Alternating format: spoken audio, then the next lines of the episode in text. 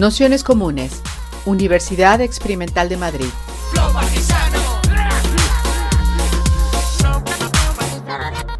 Toda la información en nuestro canal de Telegram Nociones Comunes o en nuestra web traficantes.net barra formación. Así que nada, pues bienvenidas, bienvenidos, bienvenidos a, este curso de Judith Butler y, la Revolución Queer, que, bueno, como para quien no lo sepa, es un curso que nace de, de otro curso que hicimos el año pasado, que se llama filosofía feminista de combate, y donde Carmen se atrevió a intentar condensar en, ¿cuánto fueron? En 55 minutos o algo así, todo lo que, lo que es la, la obra y bueno, sobre todo lo que más nos interesa, la, el, pensar la acción política a partir de, de, las propuestas de, Butler. Y bueno, pues varias personas del curso propusieron que, que se hiciese este año un, curso monográfico sobre, sobre Butler. ¿no? Entonces, un poco el, el, origen viene, viene a partir de esa propuesta. Algunas eh, cuestiones así técnicas, aunque bueno, en el curso ya lo hemos puesto en el mensajito que os hemos mandado, eh, quien no le haya un, un, mensaje con un PDF con el texto de la sesión y con el enlace, eh, revisar en la carpeta de spam, porque a veces como desde nuestra dirección mandamos tantísimos correos, eh, hay veces que se interpreta como spam y lo mandan directamente como spam y bueno, por revisar que a todo el mundo le esté llegando bien la comunicación. Y luego hay otro sistema que es a través del canal que hemos abierto de, de Telegram, que, que, bueno, también es una manera de, de, informarse y tanto en uno como en otro ponemos exactamente la misma información. Lo digo porque como Telegram no tiene, no tiene todo el mundo, eh, pues eh, estamos intentando que, sea compatible una cosa y, la otra. Pues como os decía, eh, vamos a tener esos dos canales de comunicación y otra de las, de las cuestiones que, que, se ha preguntado bastante es sobre las grabaciones. Todas las sesiones las vamos a, las vamos a grabar, las mandaremos al día siguiente, o sea, mañana por la mañana normalmente. Al día siguiente la tendréis en, en audio las tendréis en audio porque mucha gente lo ha preguntado porque bueno, pues hay días que no se puede venir o, lo que sea, pues al día siguiente estará.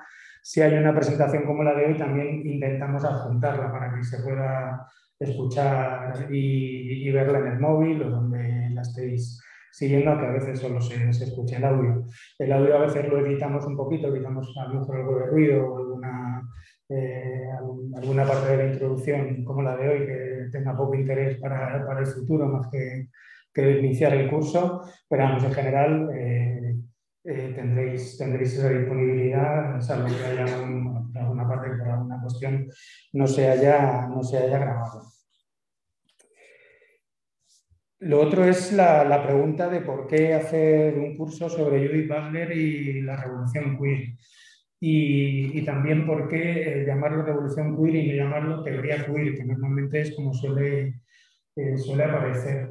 Eh, nos parecía interesante volver a recuperar lo que ya hicimos el año pasado, que es un curso que se llama Queer Revolución, porque devolvía de alguna manera al término queer un, su sentido más político, sobre todo en un momento en el que el campo de lo queer, por decirlo eh, rápidamente, eh, desde algunos lados ha intentado tomar como un campo de, de batalla, por decirlo así, como si fuese el, el lugar donde está en disputa el sujeto del feminismo, no sé qué problemas sobre la cuestión trans y, y demás.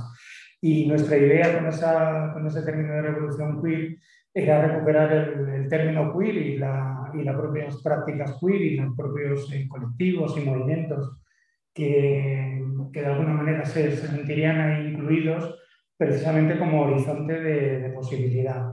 Si hay una pregunta que estamos intentando resolver o que pretendíamos resolver con, con este curso y a través de, de Judith Butler, es la, es la idea de alianza, de alianza y de amistad política también, de encuentro entre personas diversas, de encuentro en torno a cuerpos, en torno a vulnerabilidades, en torno al pensar las violencias que, que nos atraviesan y a dejarnos de alguna manera de, bueno, pues algunos marcajes que se han intentado hacer también al término queer como un eh, término académico, encerrado en despachos de universidades, eh, como algo elitista y como algo de alguna manera eh, fuera del contexto de, las luchas. Quien haya tenido la oportunidad de leer el textito que hemos juntado hoy del libro de, del buen amor de Teresa de Lauretis, yo creo que en, la primera página resuelve, resuelve esta cuestión, ¿no? es decir, los movimientos queer nacen y se expresan y crecen dentro del contexto de las luchas sociales. no se puede separar de esas luchas sociales, es decir, no se les puede encasillar en, eh, en, palacios de cristal o en, o en academias, por mucho que, que, en los últimos años se ha intentado poner eso encima de la mesa. Y además el pensamiento de Judith Butler, eh, yo creo que, que, por eso era la gran pregunta del curso, mm, mm, no diría yo que es un pensamiento eh, fundamentalmente que, tiene, que se dirige solo al, eh, por decirlo así, al, al, pensar el sujeto del feminismo, ¿no? que últimamente pues, eh, ahí hay bastante discusión. Yo creo que en toda la evolución del curso lo que hemos intentado, como decía al principio, es poner en el centro esa idea de, alianza, de encuentro y de, amistad política. ¿no? Es decir, de algún modo el curso, si habéis visto la estructuración, tendremos las primeras cuatro sesiones donde nos vamos a centrar en, bueno, quizás los textos más eh, clásicos, por decirlo así, nos vamos a ver con cierta eh, profundidad teórica, pero las dos últimas sesiones sí que queríamos articularlas en torno a preguntas que atraviesen de algún modo los eh, movimientos, movimiento feminista, movimiento LGTBI, movimientos sociales, luchas concretas en la que eh, se está o estamos eh, implicadas, implicados, implicadas en los, en los, últimos años e intentar sacar de ahí pues, eh, algunas ideas que nos permitan trabajar esos, esos conceptos que, os comentaba. Para empezar el curso, pues evidentemente había que, empezar por, por el género en disputa, no, no quedaba otra, ¿no? Es decir, es el, yo creo que el gran punto de referencia que, que todo el mundo, eh, cuando se acerca a Judith Butler, y lo digo también porque en el curso, para que nos hagamos una idea, pues estáis, entre, todos no lo sabemos, pero yo como veo lo que vais contestando, más o menos el 60% de quienes estamos eh, tienen una idea mm, media alta de, de Butler, de lecturas, incluso han hecho comentarios, hay gente que está haciendo eh, algún trabajo de grado, no sé si está aquí o no, eh, o ha hecho ya algún tipo de trabajo mm, académico en torno a Butler, y hay un 40% de personas que han marcado o han dicho en el curso que están en un grado como más introductorio. Lo digo también para que tengamos la perspectiva para entender un poco de dónde mm, podemos estar hablando cada quien y, bueno, pues también entender que, bueno, y también animar que cualquier pregunta, cualquier duda, cualquier sugerencia, independientemente que se perciba a lo mejor en un momento dado que el nivel es más alto o más bajo, pues animar a todo el mundo que pueda, a que pueda participar. Eh, lo digo también por, por, descargar un poco, porque a veces, sobre todo cuando hay partes más teóricas, pues, a veces sientes un poco el peso de, del contexto y bueno, es importante que, que, esto es un espacio abierto y que cualquiera, en cualquier momento, pues una pregunta, una duda, tanto en las sesiones como a través de correo electrónico, como por el Telegram.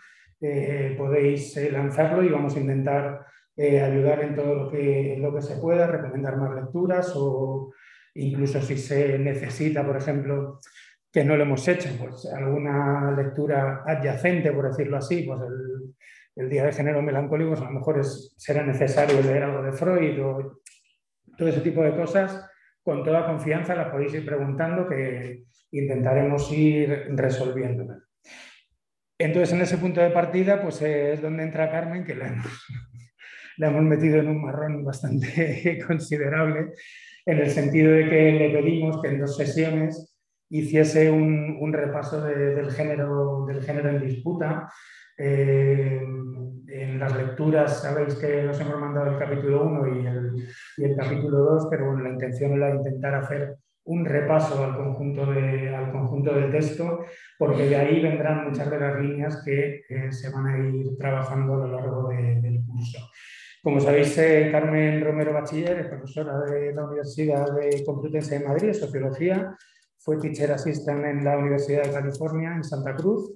Eh, ha participado en la escalera Caracola y en, bueno, en múltiples libros de, de todas estas eh, cuestiones que estamos señalando, como El eje del mal es heterosexual, el libro del buen amor, también El doble filo de la navaja, o últimamente también Transfeminismo o Barbarie, que seguro que algunos de los debates que aparecen en ese libro también irán, irán saliendo en el curso.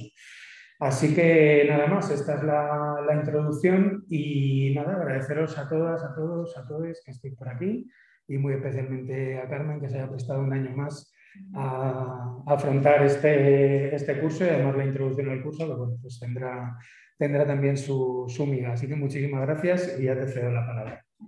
Yo soy Pablo, el que escribe los mails. pensaba que lo pensaba, ya lo tenía que haber hecho al principio. ¿verdad? Pues nada, sí, yo soy Pablo, que soy el que estoy al otro lado del mail en este curso. Junto a Almudena, que es eh, mi compañera, nos encargamos de los cursos de nociones comunes que tampoco los he presentado. Eh, es el espacio de formación de traficantes de sueños y más en general a nivel estatal de la Fundación de los Comunes, que sabéis que tenemos cursos en, Tarrasa, en Barcelona, en Pamplona, en Málaga, en Sevilla, en Madrid, en Valencia, bueno, en un montón de, un montón de sitios.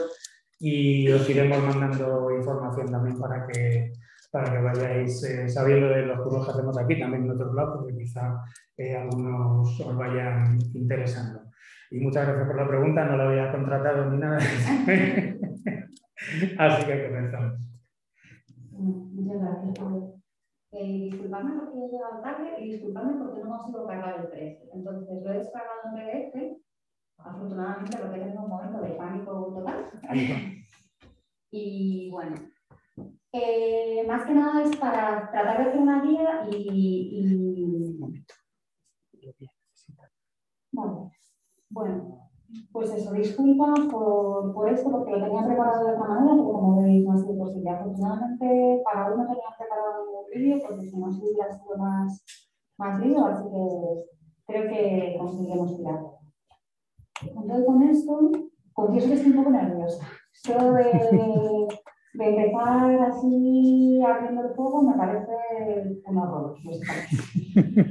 eh, no, no, me apetece nada. Pero bueno, vamos a darle porque sí que también os confieso que pensar en empezar con Butler y volver a Tienda Travel y volver a releerme, porque quiero decir, es un texto que me he leído muchas veces, ¿no? Entonces, pues normalmente tiro de memoria, ¿no? Pero para eso me he vuelto a leer que hacía tiempo que no lo leía, ¿no? Y, me ha gustado, me ha gustado particularmente, es una novedad, ¿no? no pero, pero, me ha gustado particularmente porque creo que eh, en el contexto en el que estamos eh, hace mucho sentido. Y es una relectura muy necesaria. Y de hecho, eh, lo que había pensado hacer es empezar por el presente, para luego después mover hacia el pasado. No sé si habéis tenido la oportunidad de ver este texto que publicó Judith Butler el 23 de octubre en The Guardian, eh, que fue rápidamente traducido y circulado por la CEN. Eh, bueno, pues es un espacio feminista en Argentina que estuvo traduciendo. ¿no? ¿Por qué el género provoca tantas reacciones en todo el mundo? El texto de Judith Butler, que, que escribía en, en The Guardian, eh, se centraba fundamentalmente en los ataques a la llamada ideología de género y señalaba cómo estos ataques han en los últimos años en todo el mundo, dominando el debate público, ayudado por las redes sociales y respaldado a, por amplias organizaciones católicas y evangélicas de derecha. Y también señalaba cómo eh, el objetivo principal eh, de este movimiento eh, tiene como fin revertir la legislación progresista que ha sido ganada en las últimas décadas por los movimientos LGTBQI y feministas.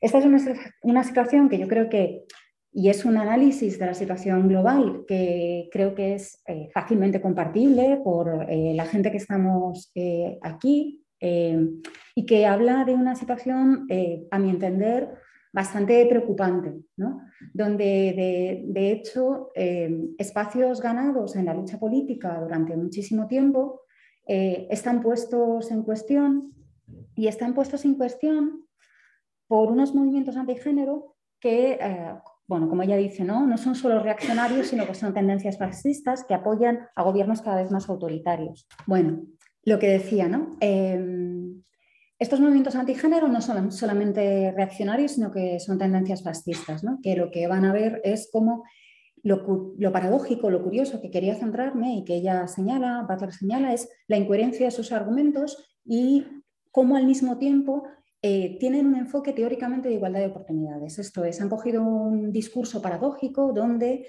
eh, se presenta como un atentado contra la igualdad todas las eh, leyes que van a proteger situaciones que han sido señaladas, reconocidas socialmente como pues, en una situación de desigualdad social y que por lo tanto requieren una intervención diferencial.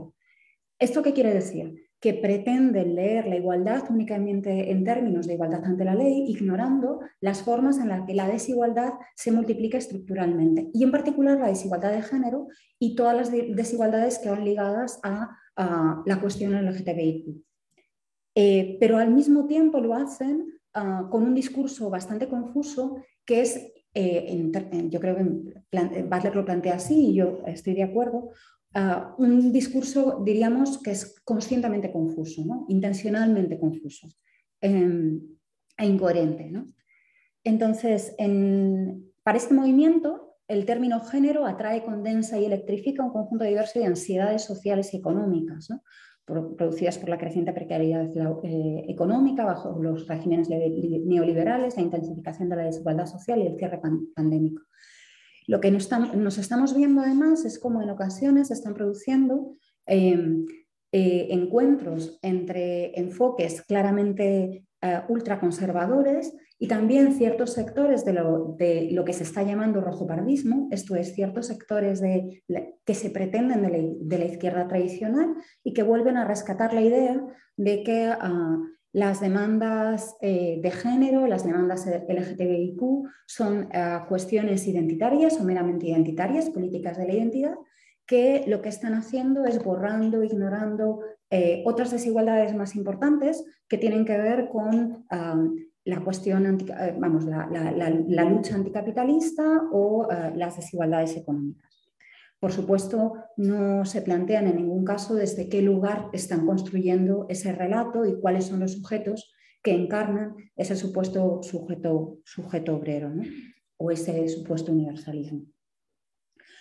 Bueno, eh, por lo tanto, este movimiento antigénero no es una posición conservadora con un conjunto claro de principios. No en cuanto a tendencia fascista, no, en cuanto tendencia fascista, moviliza una serie de estrategias retóricas de todo el espectro político para maximizar el miedo a la infiltración y la destrucción que provienen de un conjunto diverso de fuerzas económicas y sociales, no se esfuerza por ser coherente, ya que su incoherencia es parte de su poder. Y ahí lo vincula con otros elementos que también son identificados y posicionados como elementos eh, que introducen en ruptura ¿no? y que vienen siempre desde fuera. Son un otro externo eh, que va a romper la armonía.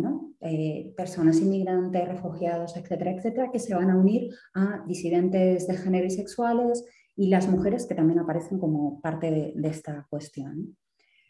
Bueno, y termina Butler y es el único eh, momento donde introduce esta cuestión. En todo el texto va dirigido hacia las políticas de ideología de género y las posiciones antigénero ah, provenientes fundamentalmente de, de, grupos ultraconservadores, pero termina con esta frase, ¿no? con este párrafo. Por eso no tiene sentido que las feministas críticas con el género se alíen con los poderes reaccionarios para atacar a las personas trans, no binarias y genderqueer, Seamos todas verdaderamente críticas ahora, porque no es el momento de que ninguno de los blancos de los ataques de este movimiento antigénero se ponga en contra de los demás. En su conocida lista de elementos del fascismo, Humberto Eco escribe que el juego fascista puede jugarse de muchas formas, ya que el fascismo es un collage, una colmena de contradicciones. Hoy es el momento de la solidaridad antifascista.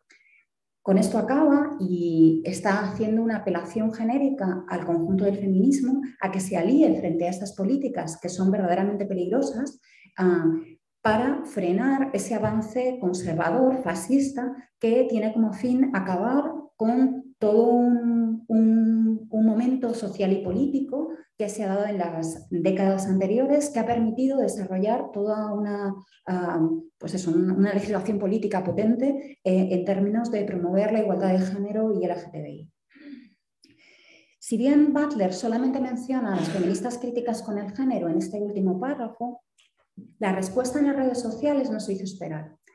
Y a los pocos días hubo otra respuesta, en este caso eh, en, el blog de, Sarah Ahmed, uh, Feminist Killjoys, se publicó el, 31 de octubre, donde hacía un extenso alegato, en este caso sí, más dirigido a el área de las feministas eh, críticas con el género, igualando, como veis, eh, ser crítico con el género con ser conservador en términos de género.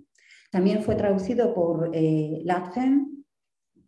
Y bueno, solamente no me voy a centrar tanto en ese texto, pero sí que quiero traer a colación unas cuantas ideas que apunta al principio, porque luego pues sí que desarrolla todo un trabajo que a mí me parece muy potente y muy interesante, pero que no, no tiene cabida aquí. Me interesaba coger esto para, para, empezar el discurso y plantear justamente la relación y por qué tenía sentido, que además el encargo que teníamos para hoy era justamente revisar el primer capítulo de Gender, Travel y creo que entra perfectamente en diálogo con, con esta situación. Entonces, voy a rescatar algunas de las cosas que señalaba Sara Ahmed eh, en este texto. ¿no? Este es que no pude reprimirme y tuve que cogerlo porque me hizo mucha gracia en realidad. Si las feministas críticas del género se vieran a sí mismas en la imagen que se está dibujando, la, invitación de Butler también podría haber funcionado como un espejo. El punto podría ser entonces que las feministas críticas del género, al verse reflejadas en este artículo, no se sintieron a gusto, no se sintieron a gusto con lo que vieron. Eso en sí mismo es bastante prometedor, pero tal vez, como era de esperar, las desestimaciones del artículo de Butler siguieron muy rápidamente. Una feminista crítica del género tuiteó, creo que ayudaría a todos si alguien se sentara con Judith Butler y le explicara pacientemente qué es el género. Otra aliada crítica del género tuiteó, se lee como si Butler acabara de comenzar a investigar estos problemas y se basa principalmente en Twitter y en Tumblr.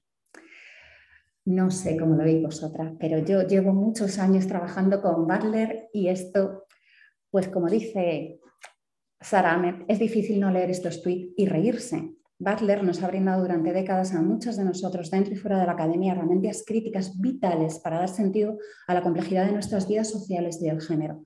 Quizá necesitemos reírnos. La risa también es un gemido porque las voces de las feministas críticas del género han sido tan amplificadas en los principales medios de comunicación que ahora hay tantas distorsiones que sería difícil para alguien nueva en el feminismo ver claramente lo que está pasando. Y esta presentación me parecía importante porque creo que describe muy claramente cuál es la situación en la que nos estamos enfrentando hoy en día.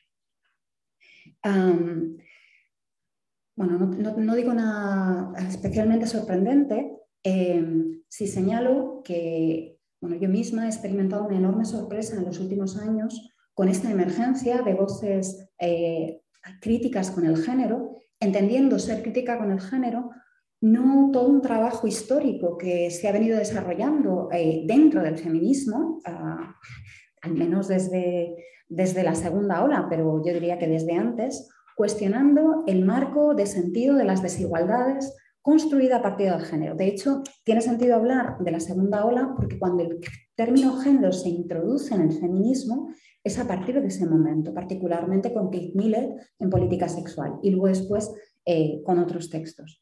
Resulta curioso cómo eh, se está produciendo este giro y de repente un concepto que se convirtió en elemento clave para poder desarrollar la estrategia, la estrategia política del feminismo y cuestionar el marco de desigualdad que se estaba construyendo, tratando de salvar eh, la imposición de la biología es destino se convierte paradójicamente en el último espacio de opresión y se trata de rescatar el sexo como verdad biológica, lo cual ya es como para tirarnos de los pelos porque hemos olvidado toda la crítica de la epistemología feminista de los últimos 50 años al menos y desde luego también parece que hemos olvidado todo el trabajo que se viene realizando desde las miradas críticas del feminismo a la ciencia, a la medicina, a la biomedicina, la sexuación de los cuerpos, en fin. Creo que ahí hay material y hay múltiples referencias que sería necesario ah, volver a repasar. Bueno, entonces termino ya con el, texto este de, de Sara Ahmed, ¿no? Eh, resume Sara Ahmed, Butler está pidiendo a las feministas que no conviertan a las personas trans, no binarias y queer en su objetivo, ya que esto equivaldría a que los objetivos de este movimiento, de hecho, se vuelvan unos contra otros. Volvernos unos contra los otros sería volvernos contra nosotras mismas. Butler nos anima a ser testigos, testigas de la urgencia de estos tiempos, eh, de que el movimiento contra el género es de hecho un movimiento antifeminista. Y yo estoy, suscribo uh, este, este planteamiento tal como lo plantea Sara. Entonces, entrando ya y habiendo planteado por qué quiero arrancar desde aquí y por qué creo que tiene sentido volver a revisar eh, Gender Travel en este marco, Gender Travel, que eh, como sabéis fue publicado por primera vez en 1990 o sea, estamos hablando de un libro que tiene ahora mismo ya 31 pues, años, nada más y nada menos, que es un poquito, un poquito bastante. Esta es la versión eh, que tengo yo aquí, que es la edición décimo aniversario de Gender Travel. Esta me la he traído así en plan fetiche, lo reconozco, porque estuve en la presentación del libro en San Francisco. Coincidió cuando yo estaba justamente por allí en Santa Cruz y fuimos en peregrinación y aunque me daba mucha vergüenza, lo tengo firmado y esto es como un tesorito así importante. Em, bueno, pues quería también volver a plantear en un primer momento desde dónde y cuándo surge este texto, ¿vale? Para tratar de ponerlo en contexto y poner en diálogo los dos momentos. Porque la imagen que tenemos de Butler probablemente es esta, ¿no? Una mujer mayor, académica, la filósofa más conocida del mundo mundial a estas alturas, ¿no? Eh, una auténtica estrella del rock. Pero cuando escribe Gender Travel, no es exactamente así ni vive en este momento. Se trata de alguien que acaba de terminar la tesis y está, ah, digamos, tratando de empezar una carrera académica y está militando en los espacios lésbicos, queer, al mismo tiempo que está viviendo en, en esos escenarios en un momento de, cambio muy importante en medio de la pandemia del SIDA, eh, en medio de las transformaciones que se están produciendo ah, pues con la emergencia de colectivos como ACT UP, ah, Queer Nation, etcétera, etcétera, que van a transformar el marco de sentido de que ah, va a ser las, está viviendo también en, en, el marco de lo que serían las guerras del sexo en el feminismo, ¿no? y está a punto de aparecer todo lo que sería uh, pues la, tradición, vamos, la, teoría queer, que en ese momento no estaba ni nombrada. De hecho, en Gender Travel, luego después ha sido planteado como un texto que inaugura el espacio de lo queer o uno de los textos claves, pero sabéis que el término teoría queer como tal no aparece hasta 1991 en un monográfico de la revista Differences, eh, nombrado así por Teresa de Lauretis. Entonces, quiero decir, para, situarnos un poco, yo creo que es interesante plantear esto. Y quería mostrar, eh, y esto lo, plantea, es, en, el prefacio eh, a la edición del décimo aniversario, em, que es un poco como lo empieza, pero también pone un poco en situación ¿no? Eh, en qué, de qué va el libro y en qué consiste. ¿no? Hace 10 años terminé el manuscrito de la versión inglesa del género en disputa y lo envié a Routledge para su publicación. Nunca imaginé que el texto iba a tener tantos lectores, ni tampoco que se convertiría en una intervención provocadora en la teoría feminista, ni que sería citado como uno de los textos fundadores de la teoría queer. La vida del texto ha superado mis intenciones y seguramente esto es debido hasta cierto punto al entorno cambiante en el que fue acogido. Mientras lo escribía, comprendí que yo misma mantenía una relación de combate y antagonista a ciertas formas de feminismo, aunque también comprendí que el texto pertenecía al propio feminismo. Y continúa. Escribía entonces en la tradición de la crítica inherente, cuyo objetivo es revisar de forma crítica el vocabulario básico del movimiento de pensamiento en el que se inscribe, en este caso el feminismo. Había y todavía hay una justificación para esta forma de crítica y para diferenciar entre la autocrítica que promete una vida más democrática e integradora para el movimiento y la crítica que tiene como objetivo socavarlo completamente. Es evidente que siempre se puede malinterpretar tanto la primera como la segunda, pero espero que esto no ocurra en el caso del género en disputa. También sabemos eh, que precisamente Género en disputa probablemente es uno de los textos más mal interpretados que ha habido eh, en la historia de, la filosofía y desde luego del pensamiento feminista. Hay tantas interpretaciones y tantas lecturas que eh, también ha sido muy interesante cómo el trabajo subsiguiente de Judith Butler en los siguientes años va a ser precisamente tratar de aclarar, tratar de matizar algunas de las cuestiones que se le van a achacar eh, a partir de lo que se plantea en el texto Gender Travel. Por ejemplo, eh, esto se verá más adelante, ¿no? pero en Gender, Travel, en, género en disputa, una de las cosas que se le va a achacar sistemáticamente es que parece que el género es algo completamente evolutivo, individual, y que además es una mera elección banal, de consumo. ¿Os suena a estas cosas? Lo, repito porque esta es la interpretación que se está ah, rescatando y es la interpretación que se está utilizando en el momento actual por parte de algunas de estas posiciones pretendidamente críticas con el género para cuestionar la teoría queer o para cuestionar toda la crítica que se hace desde este marco.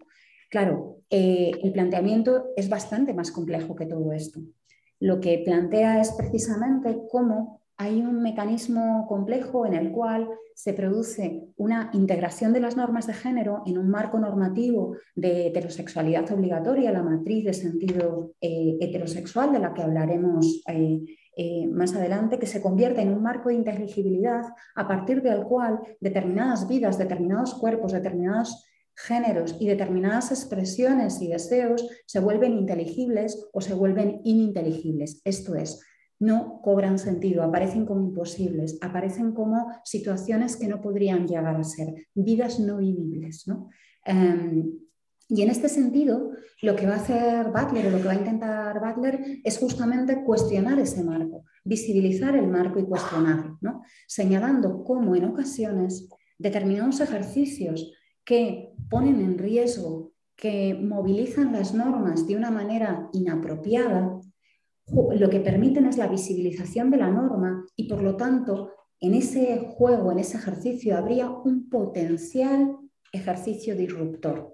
Potencial ejercicio disruptor que ah, no necesariamente plantea como, eh, digamos, una situación exitosa. Esto es, un ejercicio de disruptor en sí mismo no garantiza que se vayan a cuestionar las normas de género, pero en principio tiene la virtualidad de mostrar las normas como tales, de plantearnos, si queréis, como una especie de, de, momento de inquietud, de sorpresa, que nos hace replantearnos el marco, porque no vemos lo que esperamos. Y ese no ver lo que esperamos visibiliza esas normas porque normalmente funcionan precisamente porque son invisibles, porque las hacemos cotidianamente con nuestras prácticas y no somos conscientes de lo que hacemos. En ese sentido, ah, Butler más adelante va a vincular la performatividad de género con el hábitus de Bourdieu. Y Bourdieu cuando habla del hábitus, precisamente una de las cosas que señala es eso, ¿no? cuando los jugadores, los agentes sociales, jugamos el juego social, lo hacemos incorporando, incorporando, haciendo cuerpo todo un conjunto de aprendizajes prácticos que nos permiten reconocernos en la situación y actuar de tal manera que sabemos las normas de juego, pero el juego funciona precisamente porque esas normas no son conscientes. ¿no? Somos perfectamente hábiles en el juego, somos perfectamente hábiles en reproducir la norma de género, pero esa habilidad tiene mucho que ver con que se vuelve invisible, se borra, se desdibuja. Bueno, esto es una de las cosas que yo creo que va a plantear. Eh, ay, perdonadme que se me ha movido. Vale. También eh, en la introducción, en la primera que introduce, eh, en, el, digamos, en el primer prefacio que, tiene Gender Travel, en la primera, la versión de 1990, hace referencia a esta película de The Final Travel de John Waters de, 1974. Y ahí plantea cómo eh, la figura de Divine, que es esta ah, mujer eh, trans que aparece en estas películas de, John Waters, que es muy ah, poderosa, muy provocadora, que cuestiona los marcos de sentido, cuestiona las formas de actuar de una manera adecuada, lo que va a plantear es, eh, dicen, um, Divine eh, tiene una representación de las mujeres que propone de manera implícita que el género es un tipo de caracterización persistente que pasa como realidad. Su actuación, su actuación perdón, desestabiliza las diferenciaciones mismas entre lo natural y lo artificial, la profundidad y la superficie, lo interno y lo externo, a través de las cuales se activa el discurso sobre los géneros. Y se pregunta Butler, ¿es el travestismo la imitación del género o bien resalta los gestos significativos a través de los cuales se determina el género en sí. Esto es, ¿el travestismo simplemente es una imitación o lo que está haciendo con ese ejercicio aparentemente paródico es mostrar los huecos de esa norma que se nos impone y que generalmente pasa ah, por delante de nuestros ojos y queda invisibilizada? ¿Ser mujer es un hecho natural o es una actuación cultural? Una pregunta así y en este momento es gran parte de la pregunta que tenemos encima de la mesa. Lo que se nos está diciendo desde las supuestas feministas críticas con el género es que el género es el marco de sentido donde se impone la desigualdad patriarcal y por lo tanto es un espacio de opresión que ha sido construido socioculturalmente, pero al mismo tiempo y de forma paradójica, sin que se entienda muy bien por qué, se habla de que esa construcción cultural está sustentada únicamente en el hecho biológico, y la verdad del hecho biológico. Esto resulta problemático y paradójico cuando hace unas semanas hemos oído la noticia de que eh, a una chica trans en Lugo eh, la empujaron desde las murallas eh, y que prácticamente intentaron asesinarla y no lo consiguieron. La intentaron asesinar porque era mujer, la intentaron asesinar porque era una mujer trans, o tenía que ver con las dos cosas. ¿Se puede separar ambas cosas? ¿no? Y en ese sentido, ¿cuál es la causa de la desigualdad? ¿Es la verdad de la violencia o de la biología o hay otras cuestiones que tienen que ver con marcos de sentido culturales? Esa naturalidad el hecho natural supuestamente de ser mujer, se determina mediante actos performativos discursivamente restringidos que produce el cuerpo a través de las categorías de sexo y dentro de ellas. Esto ya es más complejo, así como suena rápidamente, pero lo que se pregunta es, y ahí sí entra ya más en debate, no es tanto una pregunta retórica, es, bueno, quizá lo que hemos considerado como naturalidad, en realidad es un ejercicio de naturalización, por el cual determinadas prácticas consentidos en marcos sociodiscursivos, sociohistóricos determinados, alcanzan, eh, alcanzan sentido de verdad, son compartidos y son producidos y reproducidos en lo cotidiano, garantizando que hacen aquello que dicen. Esto es, que tienen la capacidad performativa de producir esa realidad desigual de los géneros. ¿sí? Me podéis interrumpir en cualquier momento, si me decís, hablas mucho en balleno, me paráis y lo retraduzco como, como me digáis. Otra cosa quiero decir antes de continuar, y tiene que ver con esto de hablar en balleno para que no se me olvide. Lo dice, em, lo dice Butler en el prefacio de la introducción de la edición aniversario de Gender Travel. ¿no? Y lo que comenta es cómo una de las críticas que se le han hecho, se le continúan haciendo, es la dificultad ah, de los textos ah, de Judith Butler, ¿no? de la dificultad de lectura. Y ella lo que señala en esta edición aniversario es que paradójicamente se le acusa de ser de lectura difícil, pero son textos que han circulado históricamente a través de movimientos sociales, colectivos feministas y movimientos activistas muchísimo antes de que llegaran las traducciones oficiales eh, eh, a las librerías en diferentes idiomas eh, y mucho antes de que ah, llegaran a estos textos a circular en la academia. Y esto es interesante porque paradójicamente se está diciendo que es una lectura difícil y ella dice quizá estamos infravalorando la, la, capacidad que tiene el mundo en general para alcanzarla y analizar la complejidad cuando se pone a ello y cuando hay algo que realmente le interesa. Y por otro lado también, eh, bueno, pues pone en cuestión esta idea de que quizá haya que plantear eh, argumentos simplemente fáciles y sencillos para poder llegar a todo, a todo el mundo. Entonces, bueno, eh, eso también quería mencionar. Y termina en este prefacio de 1990 preguntándose también, ¿qué otras categorías fundacionales de la identidad, el marco binario del sexo, el género y el cuerpo, pueden verse como producciones que producen el efecto de lo natural, lo original y lo inevitable? Considerar que las categorías fundacionales del sexo, el género y el deseo son efectos de una formación específica del poder requiere una forma de cuestionamiento crítico que Foucault, reformulando a Nietzsche, denomina genealogía. Y es un poco eso en lo que se va a centrar en, digamos, en este, en este, en este texto. Eh, perdonad que se me... Tengo que darle a la flechita de abajo. Bueno, entonces se plantea que porque justamente femenino ya no parece una, una noción estable y su significado es tan problemático y vago como mujer, y puesto que ambos términos adquieren sus significados problemáticos únicamente como conceptos relativos, relativos porque se construyen en, un marco de desigualdad que es el que produce las categorías precisamente en relaciones de poder que están inscribiendo cómo se sitúan, ¿vale?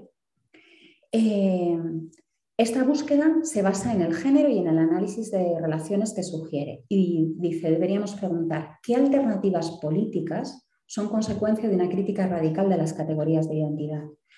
¿Qué nueva forma de política emerge cuando la identidad como terreno común ya no limita el discurso sobre las políticas feministas? ¿Y en qué medida la energía empleada en encontrar una identidad común como la base para una política feminista, puede impedir que se ponga en duda la construcción política y la, reglamentación de la identidad en sí. Me parecía muy importante volver a traer estas preguntas que están en la base de la escritura del, del texto de género en disputa aquí y ahora, porque creo que tienen mucho sentido volver a reformularlas en el momento actual. Y nos están hablando de una situación que se está produciendo en este momento.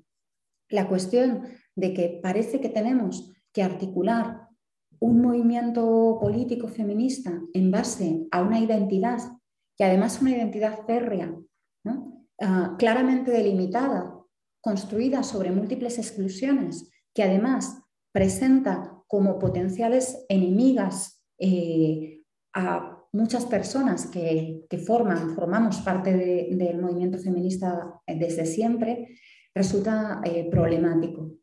Porque cuál es la imagen, en base a qué imagen, en base a qué identidades se va a construir este, este movimiento, qué agenda política va a movilizar, ¿no? a quién va a representar esa agenda política, eh, bajo la premisa de una supuesta unidad.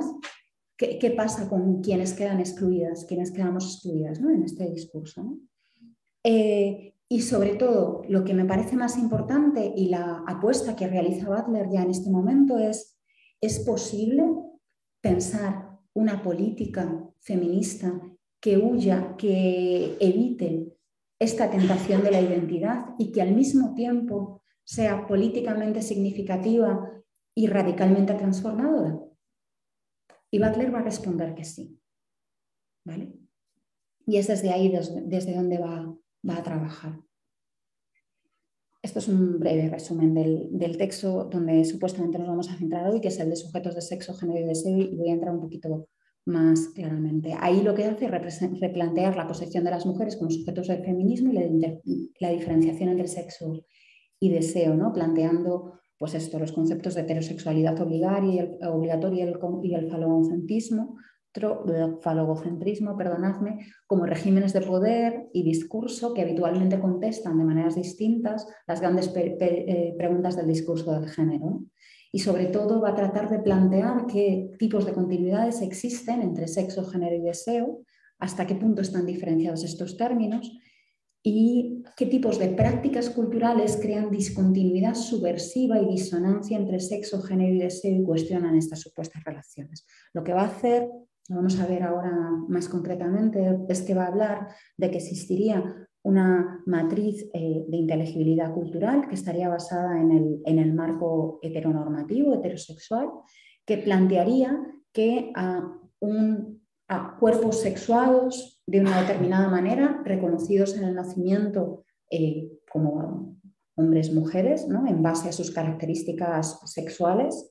Eh, a cada uno le va a corresponder un desarrollo de género correspondiente que se va a moldar y que va a ser continuo con esta expresión y este, esta sexuación de los cuerpos, y además les va a corresponder un deseo heteronormativo. Entonces, esa sería la matriz de inteligibilidad cultural y plantearía como una cierta continuidad entre todos estos elementos. Lo que ocurre es que, como sabemos, hay múltiples prácticas que van a quebrar estas continuidades y que van a hacer evidente que ni en el ámbito del sexo eh, la sexuación de los cuerpos claramente puede venir definida por las posiciones varón o mujer, y ahí tenemos, aunque Butler no lo desarrolla aquí, pero sí que en, el prefacio del décimo aniversario hay un momento que menciona que una de las cosas en las que le gustaría centrarse más adelante es en el análisis que tienen los movimientos intersex y los movimientos trans en esa dirección, para, analizar eso. Eso lo, analizará y creo que lo va a contar Lucas Platero precisamente en, eh, Deshaciendo el Género eh, de 2004. Y ahí sí que va a entrar de una forma más específica a las cuestiones intersex y las cuestiones trans. Pero de alguna manera, en ese marco, el sexo o la sexuación de los cuerpos no puede caer bajo la promesa pretendida promesa de que hay dos y solo dos sexos. Esto ha sido ampliamente cuestionado. Eh, ya digo, Butter lo explica más adelante y esto probablemente lo hablaréis más adelante, pero, pero, pero creo que es importante eh, traerlo aquí. Em, en cuanto a los géneros, también sabemos que las transformaciones sociohistóricas, socioculturales e incluso también geopolíticas de los significados que las diferentes culturas han dado a las posiciones y expresiones de género han sido enormemente amplias. Eh, bueno, generalmente se habla de la situación eh, y la emergencia del LGTB y se menciona eh, a Foucault en Historia de la Sexualidad cuando habla de cómo en el siglo XIX em, el homosexual deja de ser, bueno, la homosexualidad deja de ser una práctica, el sodomita era un relapso, ¿vale?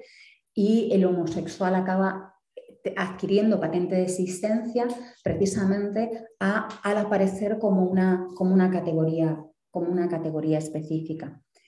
Claro, esto ha sido también cuestionado desde otros marcos, ¿no? desde otros marcos, por ejemplo, no occidentales, eh, por ejemplo, hay toda una tradición en Avia Yala y los pensamientos eh, feministas eh, decoloniales y los pensamientos disidentes de género y de sexualidad con perspectiva decolonial que señalan, por ejemplo, con María Lugones, que em, todo el pensamiento de la colonialidad del poder no solamente introduce un marco racista y clasista de las relaciones de género, sino que también introduce un orden de género que se corresponde con el marco de las colonias.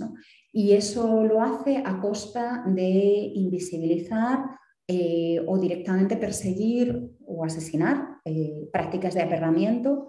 Eh, pues todo un conjunto de prácticas anteriores o formas de expresión anteriores eh, que se producían en los territorios de Bahía Yala. Em, y por otro lado, en, términos del deseo, también vimos, y esto sí que tiene también una tradición más amplia, desde, por ejemplo, cuando Gail Rubin en El tráfico de las mujeres, 1975, habla de cómo, haciendo esa relectura de las relaciones de parentesco y circulación de las mujeres, señala cómo bajo eh, esa cuestión de obligación de, la, la obligación de la exogamia y prohibición del incesto hay una prohibición y una obligación subyacente. La obligación es la heterosexualidad, la prohibición es la homosexualidad. Y ese marco de sentido va a ser un marco que, va a estar, digamos, anclando todo este conjunto de, vamos, esta matriz eh, eh, heteronormativa. Perdonad que se me va para atrás. Bueno, entonces, en, el texto Sujetos de Sexo, Género y Deseo, eh, claro, estas son las cosas que tiene cuando te realiza el texto desde hace tiempo y esto justo no me acordaba y me ha llamado la atención, ¿no? Porque el texto em, empieza con estas citas y estas citas son apelaciones a, bueno, autoras clásicas eh, precisamente que van a cuestionar en ese marco la propia existencia de la posición mujer. Y a mí me parece muy poderoso volver a traerlo aquí precisamente en el marco en el que estamos hablando, ¿no? donde parece que se apela sistemáticamente a Simone de Beauvoir eh, o a otras autoras como, ah, bueno, desde la panacea y se obvian estas cuestiones. No, no se nace mujer, se llega a serlo. Estrictamente hablando, no se puede decir que existan las mujeres, lo diría Julia Cristeva, la mujer no tiene un sexo y lo dice Lucy Garay porque plantea que el sexo uno es el sexo de los varones, porque en la lógica farologocéntrica de sentido eh, todo el discurso de la filosofía solamente se ha venido marcado desde la posición de enunciación de los varones y por lo tanto no se ha permitido que las mujeres tengan un, espacio de, autonombrarse ni nada por el estilo. Y bueno, también, ¿no? Eh, Michel Foucault, cuando analiza que ha sido precisamente el despliegue de la sexualidad el que establece la noción de sexo que tenemos ahora mismo vigente, o Monique Piti, que señala cómo la categoría del sexo es una categoría política que crea la sociedad como heterosexual. Ya sabéis que Monique Wittig señalaba que las, mujeres, eh, las lesbianas no éramos mujeres porque eh, entendían que el término mujer solamente tenía relación eh, o solamente surgía en una relación dialéctica con un varón dentro de un marco de opresión de género heterosexual, donde eh, los varones se apropiaban del trabajo de las mujeres en una lógica ah, que, digamos, tenía mucha continuidad con el análisis tradicional marxista de clases, en este caso aplicado a los géneros. Bueno, no voy a, no voy a aburriros. Entonces, eh, la primera pregunta del texto es esa cuestión de las mujeres como sujeto del feminismo. Quiero señalar que cuando el texto se, publica en 1990, esta discusión tampoco es nueva. O sea, a ver, que estamos ahora con esta cuestión, pero esto es, digamos, uno de los grandes debates históricos del feminismo. Eh, eh, Angela Davis, por ejemplo, recuerda eh, su Journey Truth cuando en, en, las convenciones por el voto sufragistas en el siglo XIX en Estados Unidos eh, se remanga el brazo y señala acaso no soy una mujer, ¿no? para rebatir la, cuestión de la debilidad física de las mujeres como una, eh, una expresión de, la, de por qué no se le podía dar el voto. Pero más allá de eso, a ver si consigo... No, no me sale, esto no me ha... A ver. Perdona. Vale, esto estos no me los ha reconocido. Como eran tan pequeñitos, pero bueno, ahí tenía un listado de otros textos de la época que van a hacer precisamente eso, ¿no? cuestionar el sujeto de, las mujeres en el feminismo. Por ejemplo, el Black Feminist Statement del Combahee River Collective en 1977, ahí señalando cómo el modelo de feminismo estaba muy centrado en mujeres blancas de clase media, eh, heterosexuales, eh, educadas, y excluía a muchas mujeres negras, eh, lesbianas, pobres, ¿no?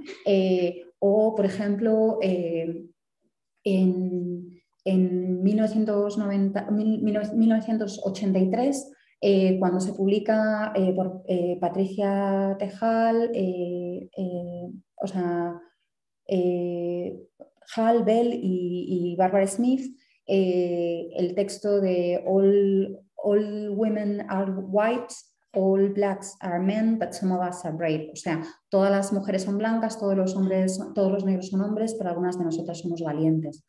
O, por ejemplo, eh, Gloria Zaldúa con Borderlands, la frontera de 1987 pero también en otros ámbitos, ¿no? Por ejemplo, el texto de Carol Vance, Placer y Peligro, que se entronca con las, eh, con las llamadas guerras del sexo, pero que empieza a hablar de una diversidad de posiciones dentro del feminismo y aparece, por ejemplo, textos como el de Joan Leslie sobre la cuestión FEM y otra serie de cuestiones. O, eh, por ejemplo, y de forma bastante interesante, en 1985 también se publica eh, el manifiesto Cyborg por parte de Donna Haraway, y en realidad el manifiesto cyber, que después ha tenido muchísimo éxito y se convierte en un, en un elemento ah, bueno, reiteradamente citado, eh, también es un texto que de forma muy irónica y ante los debates de discusión en torno al sujeto del feminismo, lo que va a hacer Haraway es decir, vamos a dejarnos de tonterías. Frente a tratar de identificar cuál es el sujeto último y todo esto, vamos a ser salvos, vamos a ocupar una posición bastarda que no temía los orígenes y que por lo tanto, bueno, es peligrosa, pero es contradictoria, pues vamos a encarnarla. ¿no? Ahí hay un juego metafórico, irónico, muy potente, que precisamente lo que está señalando es la dificultad, las imposibilidades, los vacíos de construir el espacio político del sujeto del feminismo desde, eh, desde digamos, un lugar de la, de la identidad interrumpidme lo que queráis.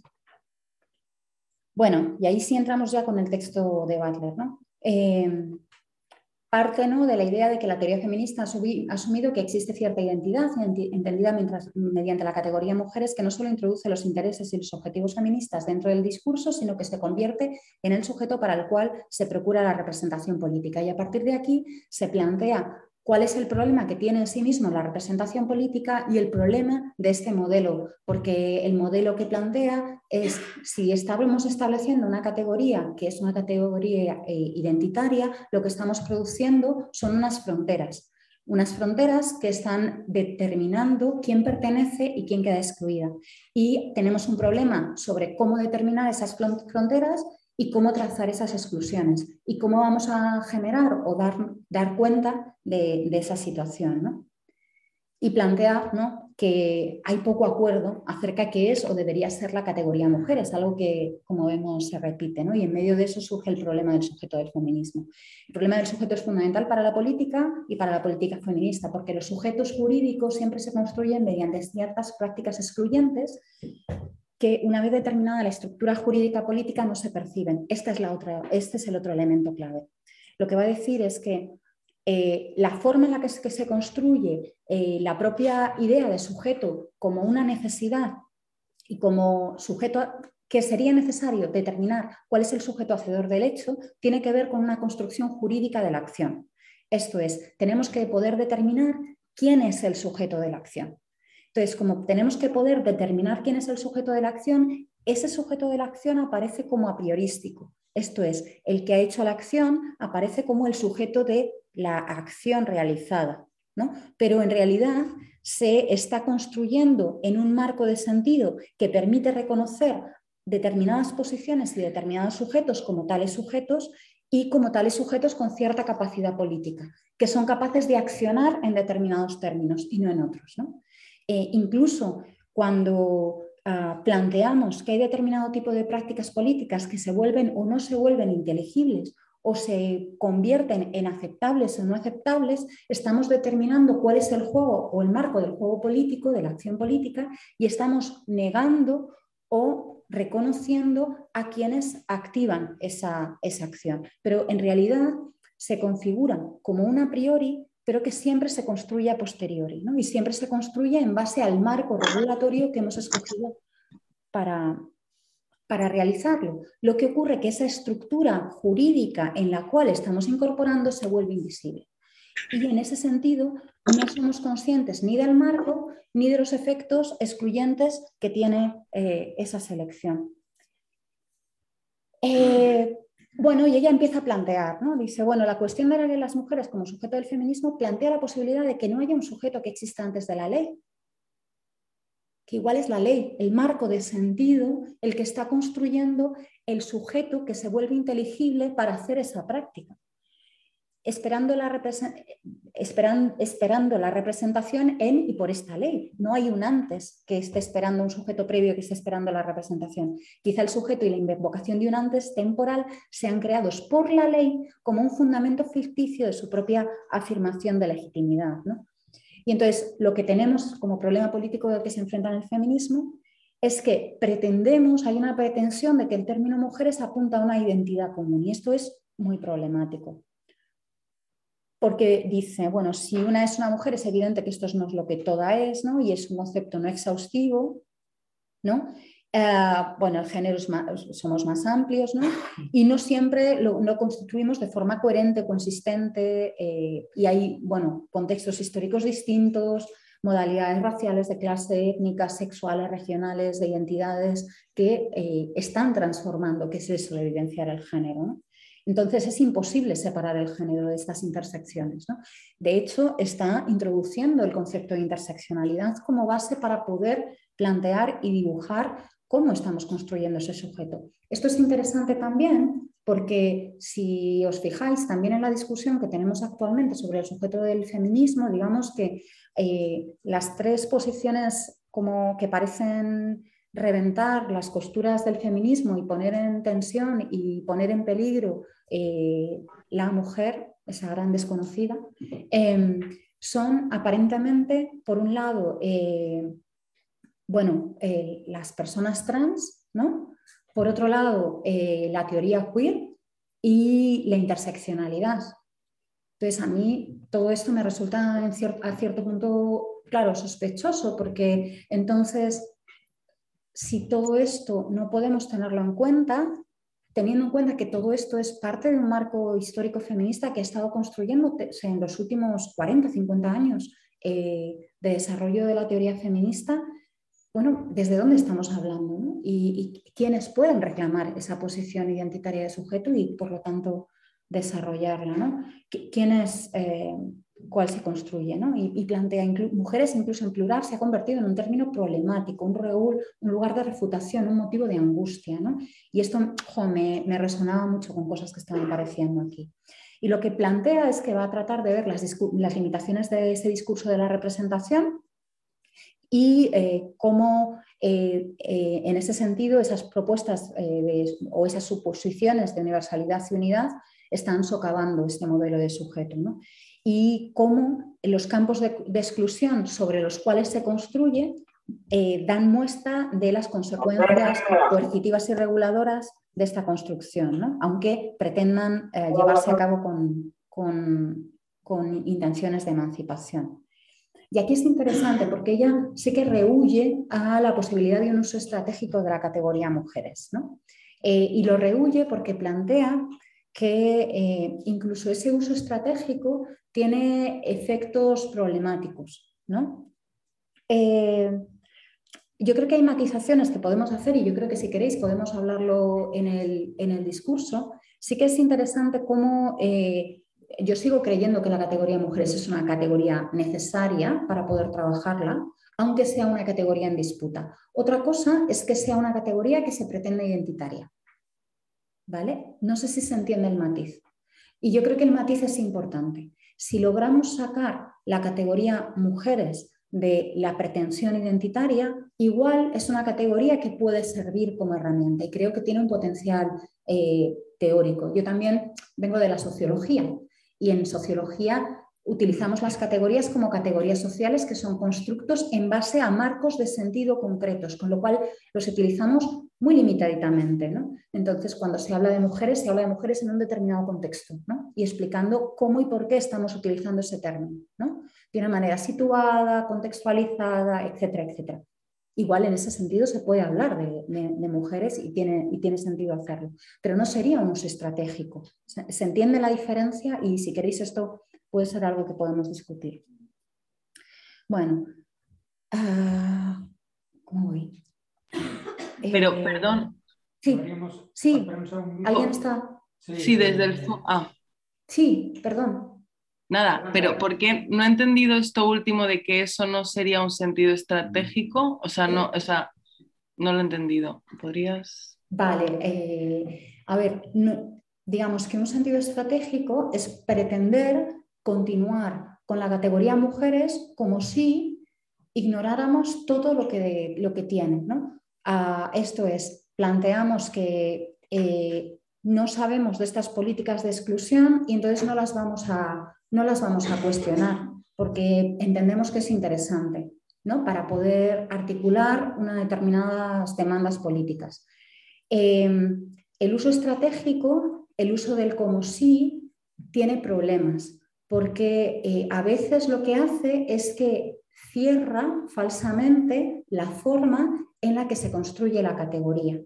Igual la propuesta de Butler tiene que ver con abrir la categoría, esto es, hacer una genealogía del término, mostrar cómo está conformada y cómo está constituida. Entonces, no sería tanto seguir manteniendo la categoría como si todavía funcionara, sino saber que la categoría no acaba de funcionar y solamente funciona como grieta, esto es, como parte de una construcción sociopolítica con determinados límites. En este sentido, eh, toda construcción genealógica o todo ejercicio de deconstrucción lo que hace es que no necesariamente quiere decir que dejemos de utilizar el término mujeres. En el texto de Butler se utiliza un montón de veces el término mujeres. De hecho, se trata de dar cuenta de ese término, de explicar qué efectos tiene su uso, de explicar eh, qué limitaciones tiene su uso, las exclusiones que produce, ¿no?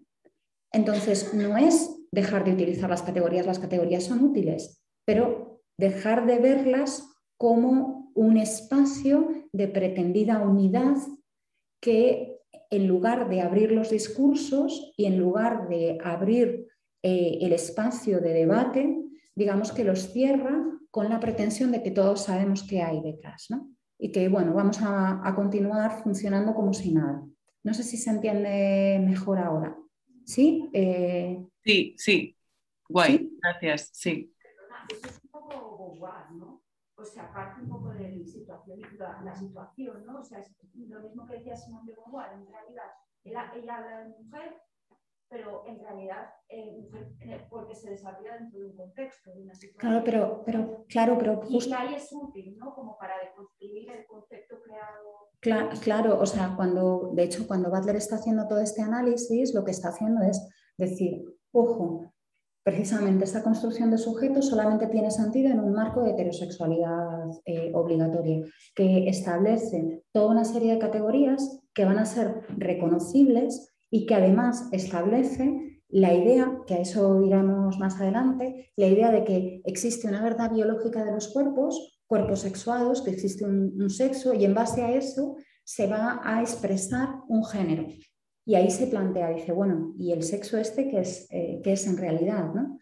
Y si te vas a ver los diferentes análisis que a lo largo de la historia se han dado de qué es el sexo y las variaciones eh, de la sexuación de los cuerpos humanos, lo que se acaba viendo, se acaba mostrando, es que eh, las explicaciones del sexo no tienen tanto que ver con el sexo, tienen que ver con los sentidos sociales, culturales que hemos dado sociohistóricamente situados que están aportando las eh, relaciones de género. Las relaciones de género que están hablando de una situación de desigualdad en el marco social estructuradas en base a esas relaciones de género. Relaciones de género que no solamente tratan de la diferenciación, sino de la diversidad de expresiones de género y de la desigualdad y sobre todo van a tratar de impedir, van a tratar de reforzar que solamente existan las posiciones reconocibles como legítimas, hombre y mujer eh, en base a la sexuación de los cuerpos y tal como estaba explicado, y dentro del marco heteronormativo de tal manera que tengan deseo heterosexual.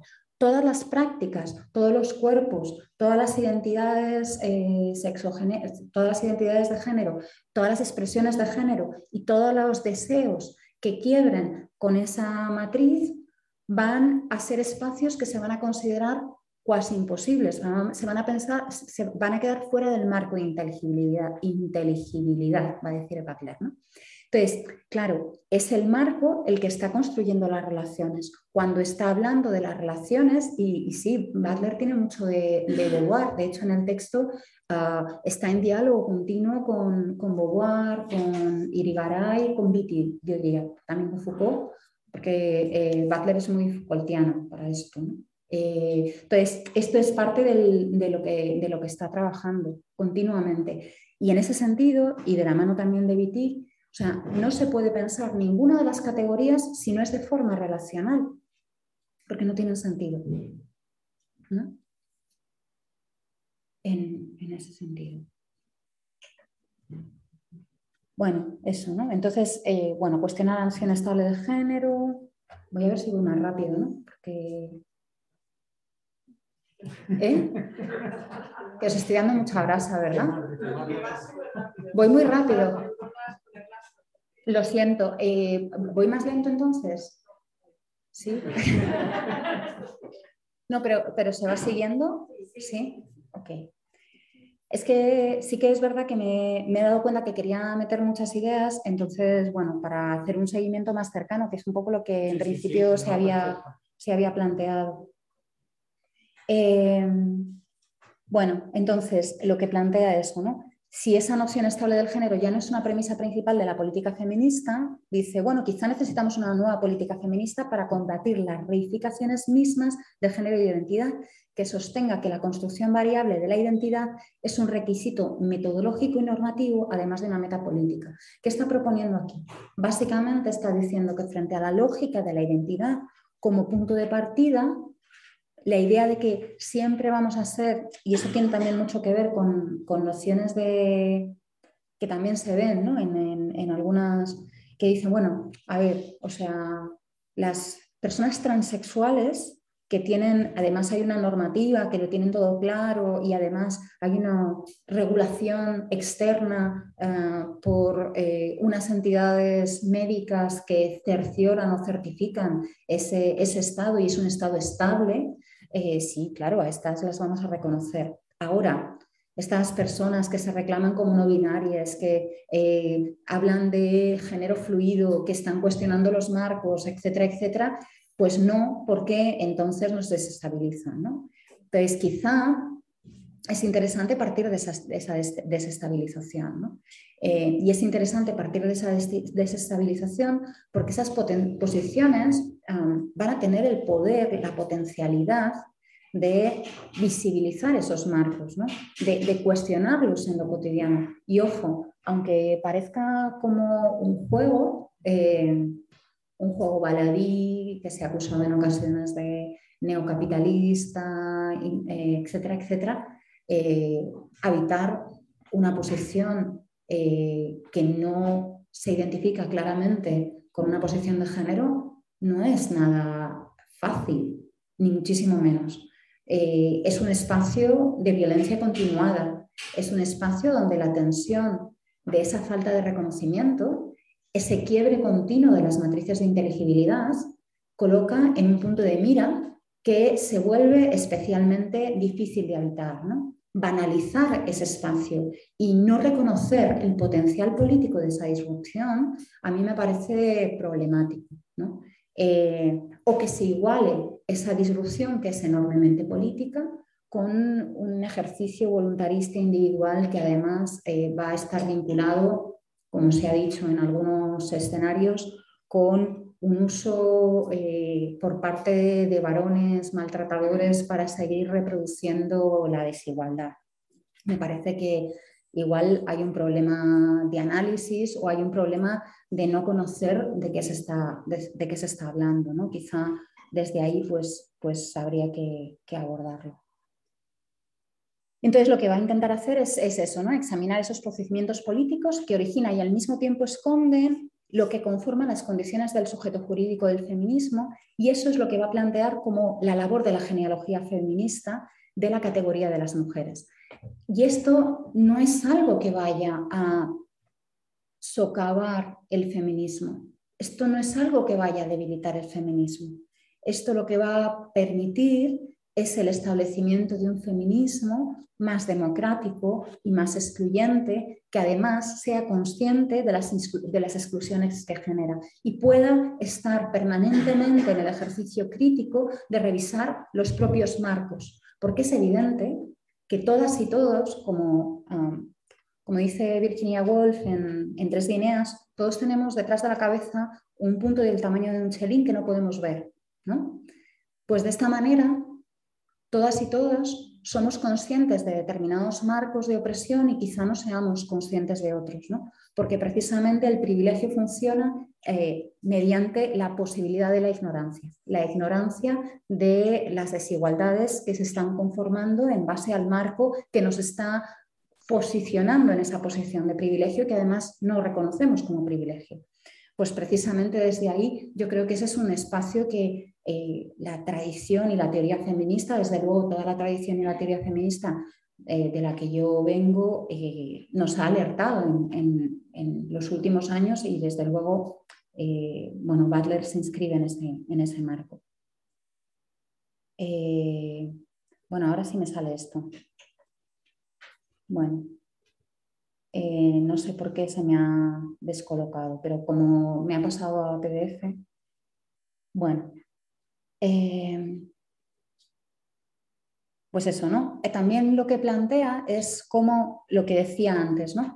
va a desestabilizar cada uno de los términos de esa matriz que conforma esa categoría sexo-género de ser, ¿no?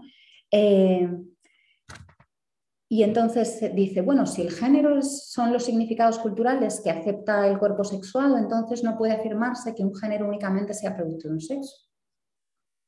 Llevado hasta su límite lógico, la distinción sexo-género muestra una discontinuidad radical entre los cuerpos sexuados y los géneros eh, eh, culturalmente construidos. Esto es, las expresiones de géneros culturales que hay históricamente en diferentes marcos señalan cómo no hay necesariamente una conexión entre cierta sexuación de los cuerpos y eh, los sentidos sociales y culturales que ocupan ah, en términos de género esos cuerpos. Por ejemplo, en, Albania eh, existen las llamadas, eh, ¿cómo se llamaban? Las vírgenes... es algo como espada, ahora mismo no, no se me ha ido, pero me vendrá en algún momento, eh, vírgenes juramentadas.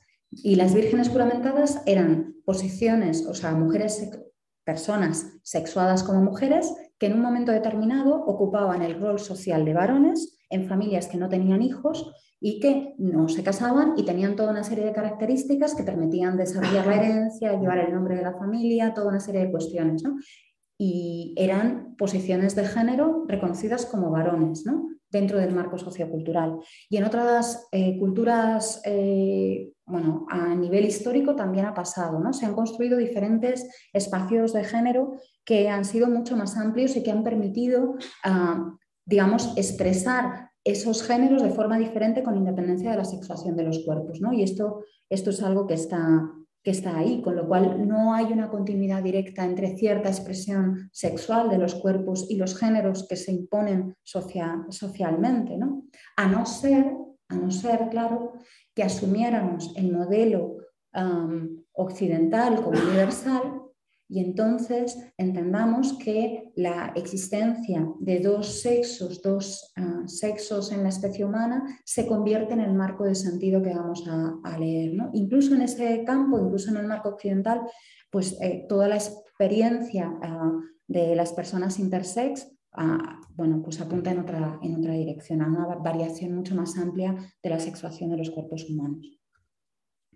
Em, entonces, si se refuta el carácter invariable del sexo, el sexo puede ser leído históricamente y ha sido leído de muchas formas, quizá esta construcción denominada sexo esté tan culturalmente construida como el género. De hecho, quizá siempre fue género, con el resultado de que la distinción entre sexo y género no existe como tal. Para mí esta es una de las cuestiones claves del texto de Butler, porque lo que está planteando es que en realidad bajo la pretensión de que hay un sexo originario que tiene que ver con la biología de los cuerpos sexuados, de las que deriva naturalmente, ¿no? de una forma continua, una expresión de eh, la desigualdad plasmada en los géneros, eh, lo que está obviando es que en realidad estamos hablando de lo contrario. Para tratar de explicar, eh, digamos, y para tratar de reforzar eh, los marcos socioculturales lo que buscamos es en, las explicaciones biológicas, naturales de la medicina, la verdad de lo que creemos saber y que está ya permeando nuestra realidad social. Eh, por ejemplo, eh, Donna Haraway cuando analiza en el patriarcado de los Itotedi cómo los hombres blancos a finales del 19, principios del 20 en Estados Unidos se viajan a, África a cazar animales, particularmente gorilas, para devolverlos a la civilización y construir dioramas disecando los animales y montando como escenas ¿no? de naturaleza, lo que reconstruyen en esas escenas de naturaleza son modelos de familia nuclear, donde además aparecen machos dominantes enormes con hembras sumisas y alguna cría. ¿no? reproduciendo además un modelo que va a tratar de identificar o de reconocer en ese marco natural la verdad de cómo deberíamos comportarnos los humanos. De tal manera que en realidad lo que se nos está diciendo es que el discurso biológico sobre los cuerpos sexuados tiene que ver con los marcos sociales de sentido y culturales que están leyendo esos cuerpos sexuados de forma sociohistóricamente concreta y situada en cada momento sociohistórico y concreto y situado. O sea, no podemos pensar que la biología de los cuerpos es algo diferente a un discurso socioculturalmente situado. Yo que vengo de los estudios feministas de la ciencia, los estudios CTS, los estudios eh, Ciencia, Tecnología, Sociedad, Ciencia, Tecnología y Género, gran parte de mi trabajo se ha dedicado a ver cómo desde la medicina se producen los discursos y las prácticas, no solamente discursos, sino intervenciones quirúrgicas, físicas, en los cuerpos para eh, digamos, forjar cuerpos sexuados de determinadas maneras, particularmente en el tratamiento a eh, bebés intersex y personas trans.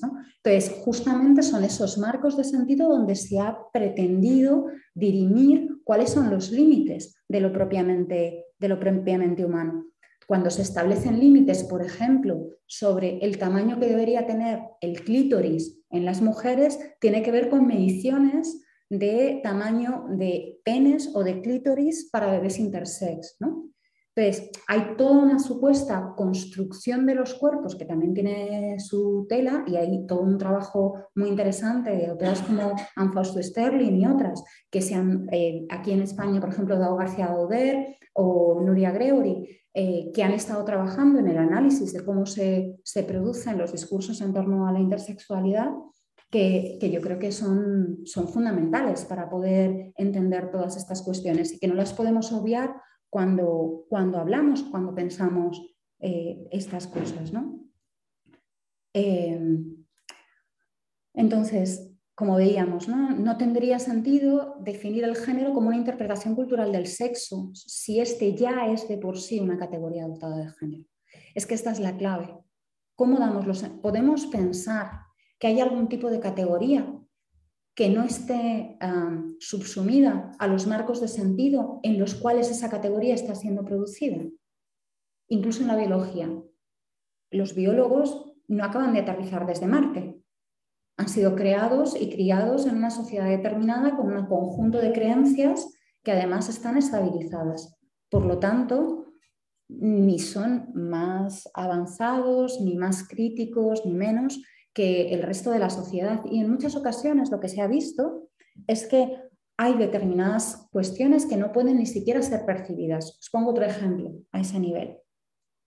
En, la historia de, la biología, em, en las observaciones que se hacían animales, en muchas ocasiones se encontraron determinados animales que no cumplían con las expectativas heterosexuales que eh, supuestamente estaban planteadas.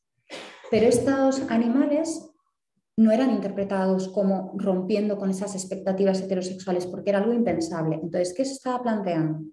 Pues simplemente o no se veía, se leía como, pues, pues eso, es que simplemente reproducían la lógica, pues eran animales que, digamos, que tenían los sexos que esperaban, no lo veían de otra manera, o lo que pasaba con ellos es que se entendían como aberraciones y ni siquiera se incorporaban en las, en las anotaciones. Cuando empiezan a ser incorporados, lo que se ve es que hay muchas prácticas mucho más variadas, mucho más complejas de lo que cabría esperar. Ojo, no estoy diciendo que sean prácticas homosexuales en animales, porque no tendría sentido, ¿vale? Pero sí que es verdad que rompen con la expectativa de heterosexualidad que sí se estaba planteando desde el marco biológico. No sé si, me he explicado muy bien. Bueno, eh, vale. No me voy a... Vale, esto sí, por como consecuencia, el género no es a la cultura lo que el sexo es a la naturaleza. El género también es el medio discursivo cultural a través del cual la naturaleza sexuada o un sexo natural se forma y se establece como prediscursivo anterior a la cultura, una superficie políticamente neutral sobre la cual actúa la cultura. Esto es paradójico porque es un juego de tiempos.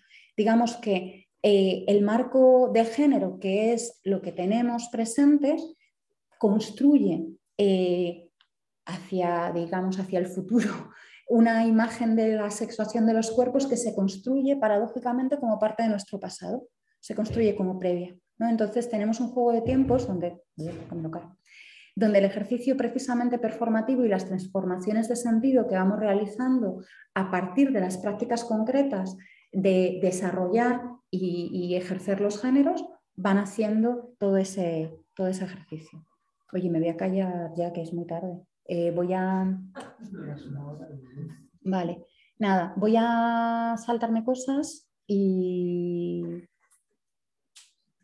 Em, bueno, dice que insistir anticipadamente en la unidad de coalición como objetivo implícita en la solidaridad, que implica solidaridad a cualquier precio, es una condición previa para la acción política, esto eh, para ella es problemático. ¿no? Em, y se pregunta si es necesaria la unidad para una acción eh, eficaz, ¿no? Y se plantea eso, un acercamiento antifundacionalista, aquí no sé qué puesto, a la política de coalición que no implique una identidad como premisa, ¿no?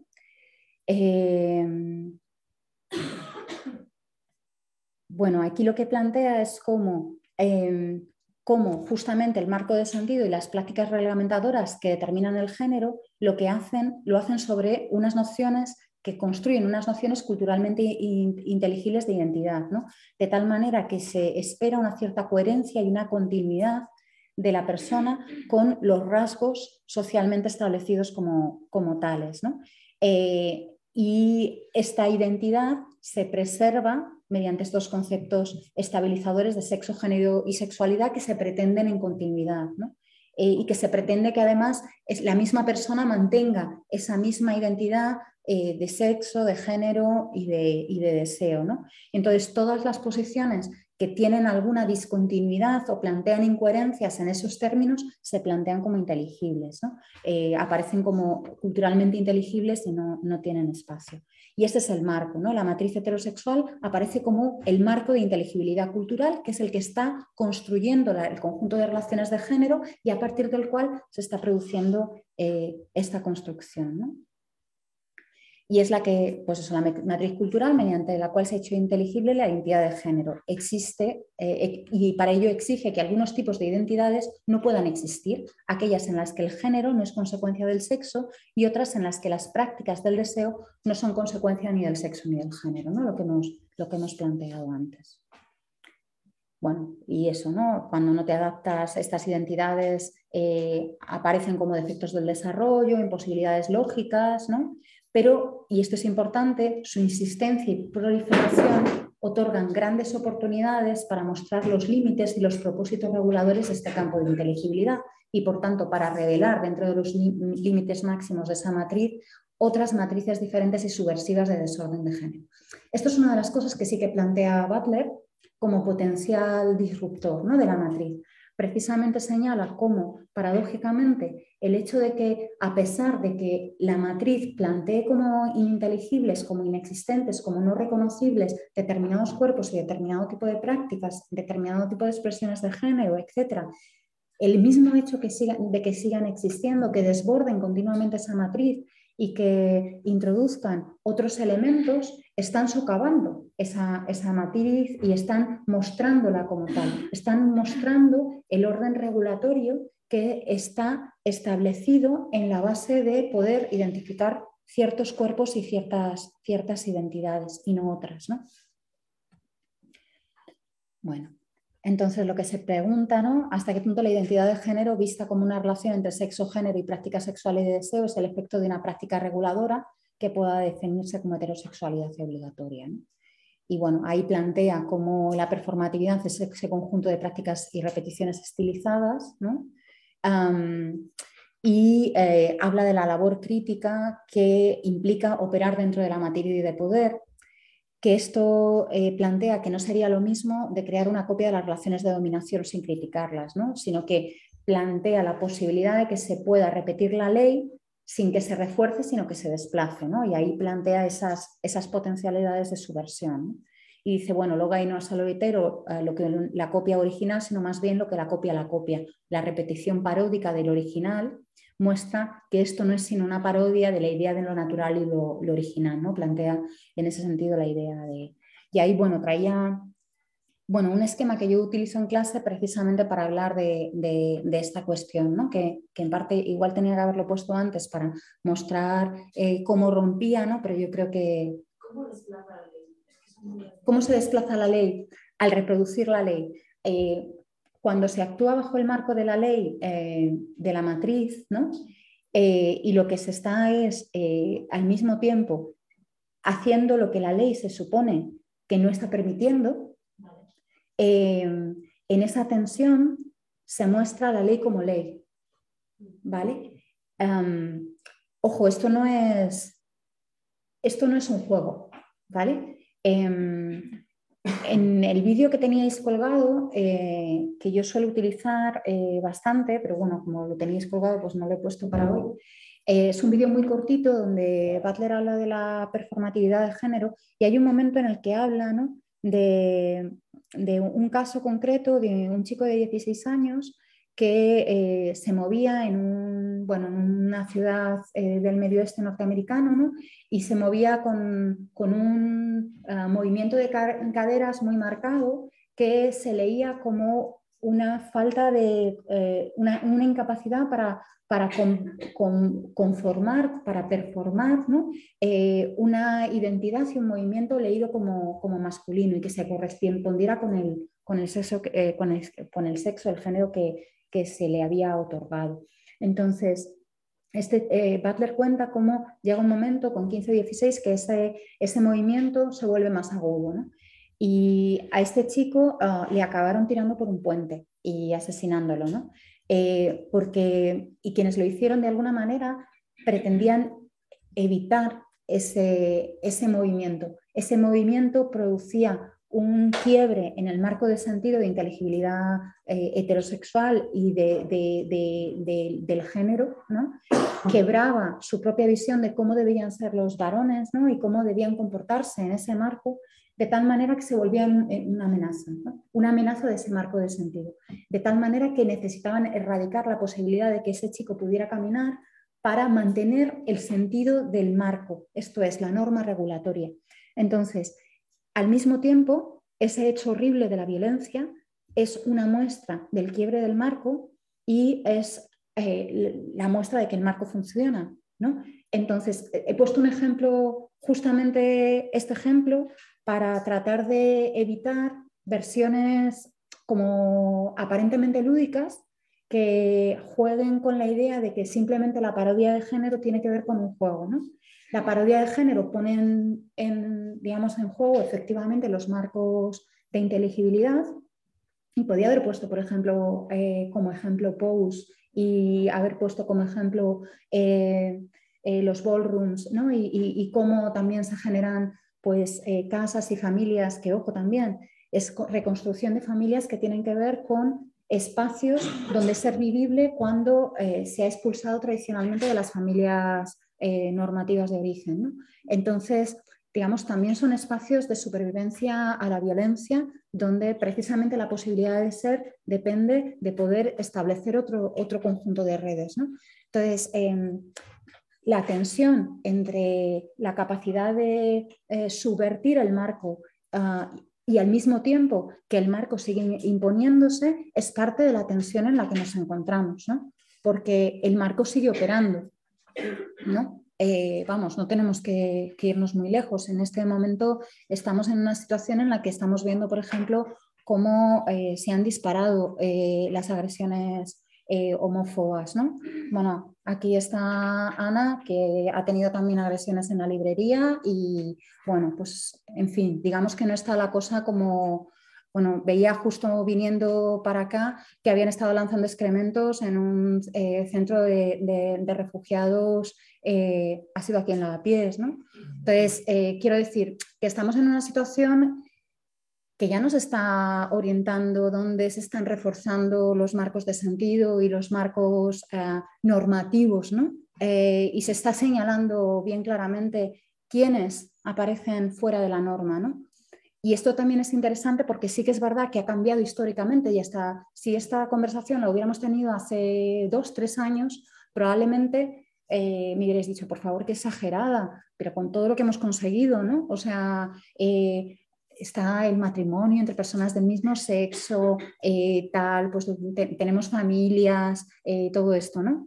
Pero sí que es verdad que si pensamos y damos por supuesto que, las, digamos, todos los logros obtenidos, tanto en, el marco LGTBQI como en el marco ah, de, igualdad de género, está ya conseguido de una vez y para siempre, yo creo que tenemos un, problema, ¿no? Porque evidentemente, eh, bueno, eh, no sé, las elecciones eh, ahora presidenciales en Chile el que consigue más votos a priori en la primera vuelta es un señor bueno, de la línea de Bolsonaro, ¿no? con, todo el tipo de discursos que ya está, porque había una petición de, firmas que me llegó desde una amiga en Chile, están pidiendo los nombres de eh, las profesoras y teóricas que están dando clases sobre género y feminismo eh, para tener listados de la gente están pidiendo los nombres, eh, utilizando la ley de transparencia, de las mujeres que van a abortar a las clínicas, están pidiendo los nombres de las personas trans que van a hacerse procedimientos de transición en las clínicas. Entonces, quiero decir, yo creo que las amenazas están bien dirigidas y están muy claramente dirigidas. ¿no? Em, y si os parece, cierro aquí la intervención y abrimos el turno de palabras. Eh, y, cierro un poco por cómo comencé. ¿no? Yo creo que la invitación que hacía Butler en el último, en el texto que, publicó en The Guardian era muy clara. O sea, tenemos un marco en este momento donde hay una emergencia de posiciones de ultraderecha que está llevando en una dirección que es enormemente peligrosa eh, para el conjunto de la humanidad, diría yo, y, creo que es el momento de plantear cómo eh, bueno, pues, eh, pues saber en este caso, pues hace miles de años, bueno, miles de años no, pero hace ya bastantes años, eh, em, ¿no? Cuando, cuando Christine Delphi se planteaba eh, la pregunta por el enemigo principal, ¿no? si era el patriarcado del capitalismo, ¿no? y hablaba de los sistemas duales, etcétera, etcétera, em, y la articulación ¿no? de, de, opresiones, em, pues también aquí en este momento deberíamos preguntarnos por qué enemigos tenemos y, evitar discusiones eh, absurdas dentro del marco del feminismo que yo creo que solamente producen eh, o se pretenden, no sé, construir privilegios sobre posiciones colaterales, que, me parece que no es algo aceptable en, este sentido. Bien, pues muchísimas gracias, Carmen. Bueno, de todas maneras, como la siguiente semana Seguimos. Eh, voy a empezar a leer algunas cuestiones que enviado por el, por el chat. Eh, la primera pregunta es, eh, dice, gracias, ¿podrías ampliar la cuestión que plantea Judy Butler de si es precisa la unidad para una acción política eficaz? Esa sería la, la cuestión. Y si quieres contamos como hay otra, y no sé si ahora paso aquí en la sala a ver si hay alguna más. Eh, también Valentina había, había pedido la palabra, se está Valentina. No sé si me escuchas.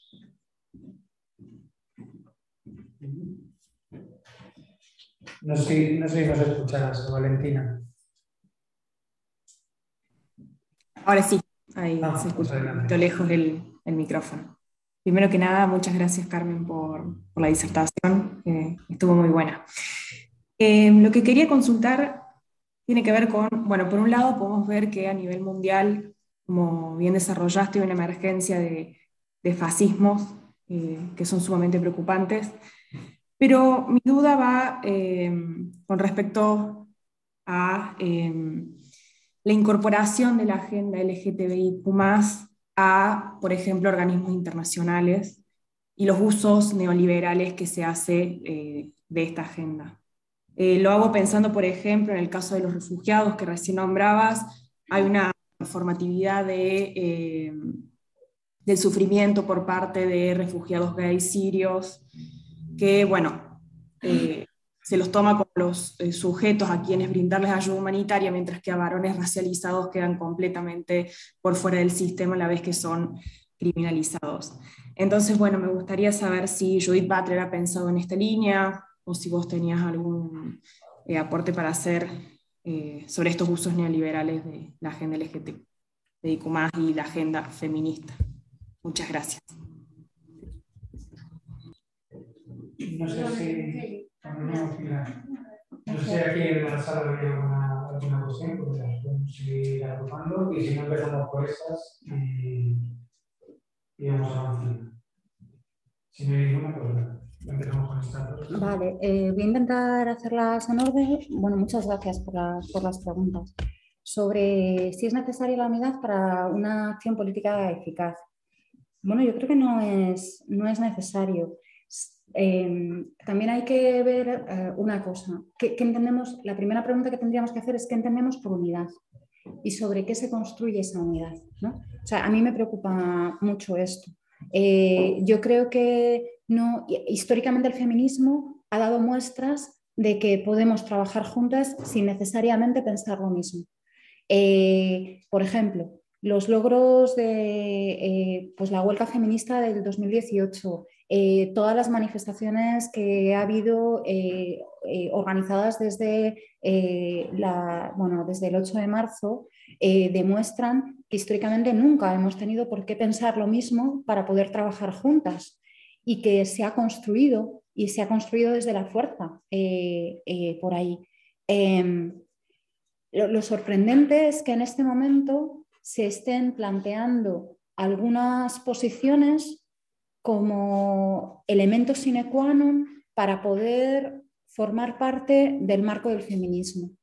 Y esto lo que implica es que se está negando de facto el reconocimiento como feminista a muchas personas. Y, a mí eso me preocupa, ¿no? porque cuando estamos, digamos, no sería tanto si es necesaria la unidad para la acción política eficaz, sino yo creo que, y esto Butler lo plantea luego después en otro texto que tiene con, bueno, una discusión con Ernesto Laclau y, y más cercana a Laclau que a Zizek, donde en todo caso plantearía que quizá no es necesaria digamos, la construcción de un sujeto político a priori antes de la acción, sino que la propia acción puede construir el sujeto político, ¿no? En ese sentido. Y, y ya digo, ¿no? O sea, eh, la historia del feminismo es una historia de eh, caminar juntas, aunque no hemos pensado lo mismo. ¿no? Eh, estoy pensando en cuestiones como el tema de prostitución o, u otra serie de cuestiones que, tienen enormes y plantean enormes debates dentro del seno del feminismo y que históricamente no han impedido que podamos, podamos trabajar juntas. Entonces, en ese sentido, creo que es, creo que es importante. Sobre el tema de los refugiados sirios eh, con sexualidades y géneros no normativos u otro tipo de refugiados y, los, y cómo eh, los marcos neoliberales, digamos, eh, de los marcos estatales están introduciendo reconocimientos o no, em, y cómo se están utilizando, pretendiendo utilizar la, agenda feminista con intencionalidad de reproducir desigualdades. Esto sí lo ha trabajado Butler pero lo ha trabajado bueno, en, textos, en textos posteriores, ¿no? desde, por ejemplo, eh, pues, eh, los ejercicios de humillación que se producen en Abu Ghraib eh, tras el 11S ¿no? en Irak, o, por ejemplo, señalando cómo el ejercicio paradójico que implica la demanda al Estado de reconocimiento tiene también, digamos, una contraparte peligrosa. Esto también lo han desarrollado eh, Lauren Berland, por ejemplo, o también Jasbir Puar con el concepto de homonacionalismo, ¿no? y, cuando habla de... Entonces, sí que ha sido un espacio que, se ha trabajado, pero no se ha trabajado en los primeros textos de, Butler, que estaba, digamos, ah, atendiendo a otro contexto, sino eh, más en, digamos, en los 2000 o, o así. Y sí, por supuesto, ¿eh? o sea, no hay que confiar en los usos del Estado. Lamentablemente tenemos también una situación paradójica ahí, o sea, seguimos demandando porque hay que demandar, pero con, digamos, la, sospecha permanente de que, digamos, los marcos estatales eh, nunca van a regalar nada, eh, pues eso, ni a los movimientos sociales, ni a la práctica feminista, ni nada por el estilo. Entonces, estamos en esa tensión inherente, ¿no? Sé, ¿una cuestión? Vale,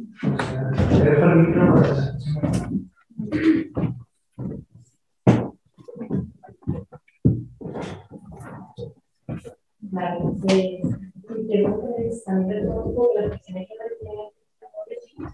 eh, mi pregunta sería, ¿cómo podemos actuar? Porque pienso que también incluso cuando se de las disfunciones sexuales, también como hay, creo que un deseo de reconocimiento y de un ¿no? De ser reconocido, Entonces, ¿cómo conjugar esta, esta, este y estos deseos con la necesidad de composición que está dando Bartlett eh, a nivel identitario para poder ser esta cosa Creo que sí, y creo que tiene que ver con justo lo que estaba eh, señalando en el último momento, ¿no? O sea, históricamente eh, demandamos al Estado ciertos reconocimientos, ¿no? Em, que tienen como fin eh, hacer la vida vivible a un conjunto de personas ha habido muchas críticas sobre qué demandas aparecen encima de la agenda, encima de la mesa y qué cosas quedan postergadas o invisibilizadas. Por ejemplo, y esto es algo bien conocido, ¿no? cuando se aprueba con gran bombo y platillo el matrimonio igualitario en el Estado español, se señala reiteradamente que es uno es el tercer país que además lo aprueba reconociendo la capacidad, la posibilidad de adoptar por parte de las parejas eh, del mismo sexo que pudieran casarse. Pero, como todos sabemos, se olvidan de que las mujeres lesbianas, las mujeres bolleras podemos gestar y las personas trans ya ni os digo. Eh, en ese momento ni, aparecía como posibilidad. Apañaron en la ley de identidad de género que se eh, publicó dos años después, la primera ley que no requería una transformación quirúrgica eh, de los genitales para poder ser reconocido eh, en, el sexo, en la identidad que, querían las personas trans, em, pero que implicaba dos años de tratamiento, hormonación, eh, diagnóstico, todo esto, que excluía personas migrantes, menores, en fin, pues ahí incluyeron un apartadito donde se señalaba que para las se modificaba la ley de reproducción asistida y se permitía para las mujeres que estuvieran casadas el reconocimiento de la afiliación en casos de, bueno, de reproducción asistida dentro de clínicas, dentro de un marco determinado, etcétera, etcétera. Por supuesto, no había reconocimiento a otro tipo de vínculos, a otro tipo de construcción familiar, ¿no? solamente se construye en un marco determinado, ¿no? Ah, de tal manera que hay todo un conjunto de de afectos, de vínculos eh, y de construcciones y organizaciones familiares que además han sido tradicionales y muy importantes para el sostenimiento de las vidas LGTB queer históricamente, que han quedado fuera de, esos espacios de reconocimiento, ¿no? porque lo que se busca es una cierta, un cierto mecanismo asimilatorio, ¿no?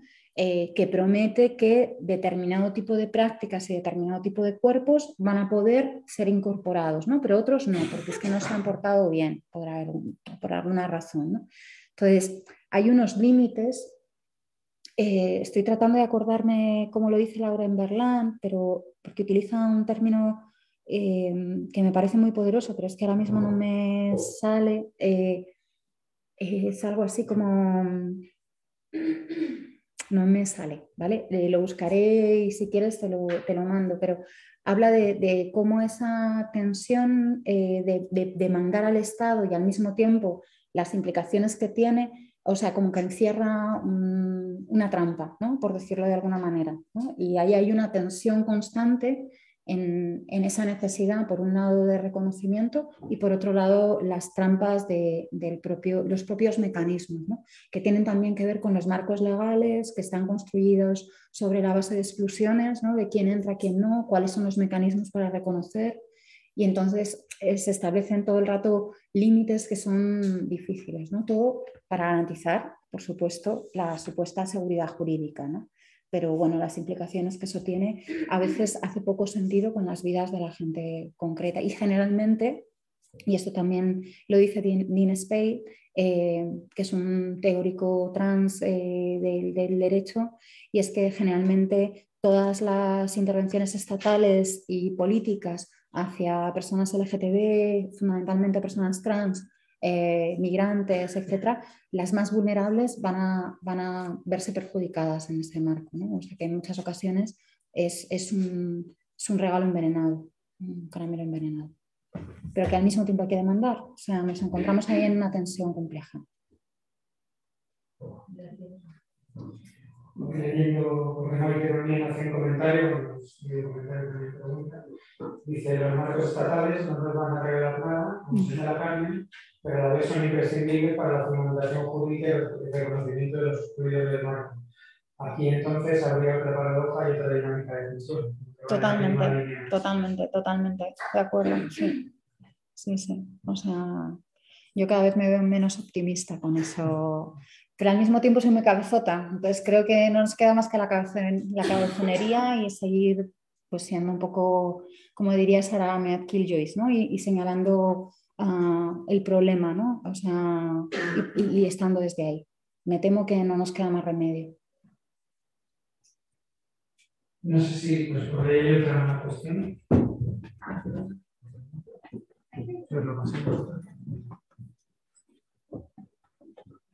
Hola. muchísimas gracias por la charla. Quería comentar una cosa que vi hace poco en, esos hilos de Twitter y tal. Eh, es que bueno, la revista Contexto hizo una una charla, un espacio para que distintas consejeras de la revista Contexto hablen eh, en un gabinete, gabinete, feminista respondiendo a un montón de preguntas de lectores y gente interesada. Y entre esas mujeres, pues también había mujeres trans. Entonces, luego, eh, como respuesta, otras feministas académicas reconocidas en España y tal, respondían en los hilos de Twitter y, diciendo, Hombres con falda nos explican cosas. O eh, nos la llevan explicando desde que a la falda se le llama soltar. Entonces son como discursos de, de, odio también, ¿no?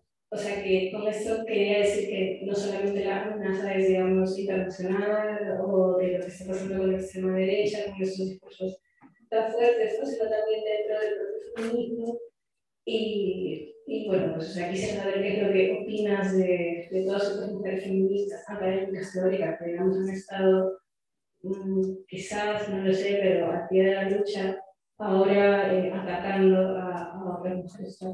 Bueno, yo creo que lo he venido diciendo a lo largo de toda la, la presentación. Creo que en esto soy bastante, bastante clara, ¿no? Y, y, y, y en esto, bueno, creo que, o sea, a mí lo primero que me aparece cuando empiezo a leer determinadas cosas, hace fundamentalmente un par de años o tres, me había llegado alguna cosa antes, pero es sobre todo, yo creo, en esos tiempos, lo que me produce es una profunda decepción. Había algunas voces que, de las que ya confieso que esperaba poco, aunque eh, he leído y, bueno, pues eh, incluso he, citado y he trabajado algunos de sus textos y me parecen relevantes, sobre todo textos más antiguos, diría, porque textos más cercanos de algunas de ellas me parecen bastante difíciles de, poder articular eh, políticamente desde el feminismo, pero sí que es verdad que no puedo acabar de entender eh, que se genere un discurso que toma como objeto eh, posiciones que son enormemente vulnerables, que han sido parte del movimiento feminista de manera histórica en el Estado español. La primera intervención que hay eh, de una mujer trans en, los encuentros estatales feministas en 1993, en los encuentros de Madrid, Kim Pérez. Eh, otra histórica del movimiento trans y del movimiento feminista. Eh, yo recuerdo los inicios de mi participación en la Caracola, en, los encuentros del 8M, donde las compañeras de transexualidad estaban siempre allí.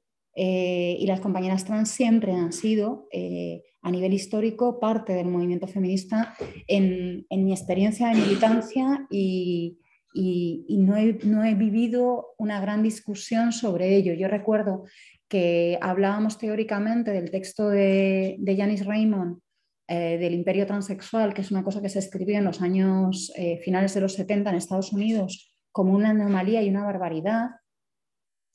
Y leíamos con cierta sorna los textos de eh, Seila Jeffries cuando decía algunas cosas que parecían bastante fuera de lugar.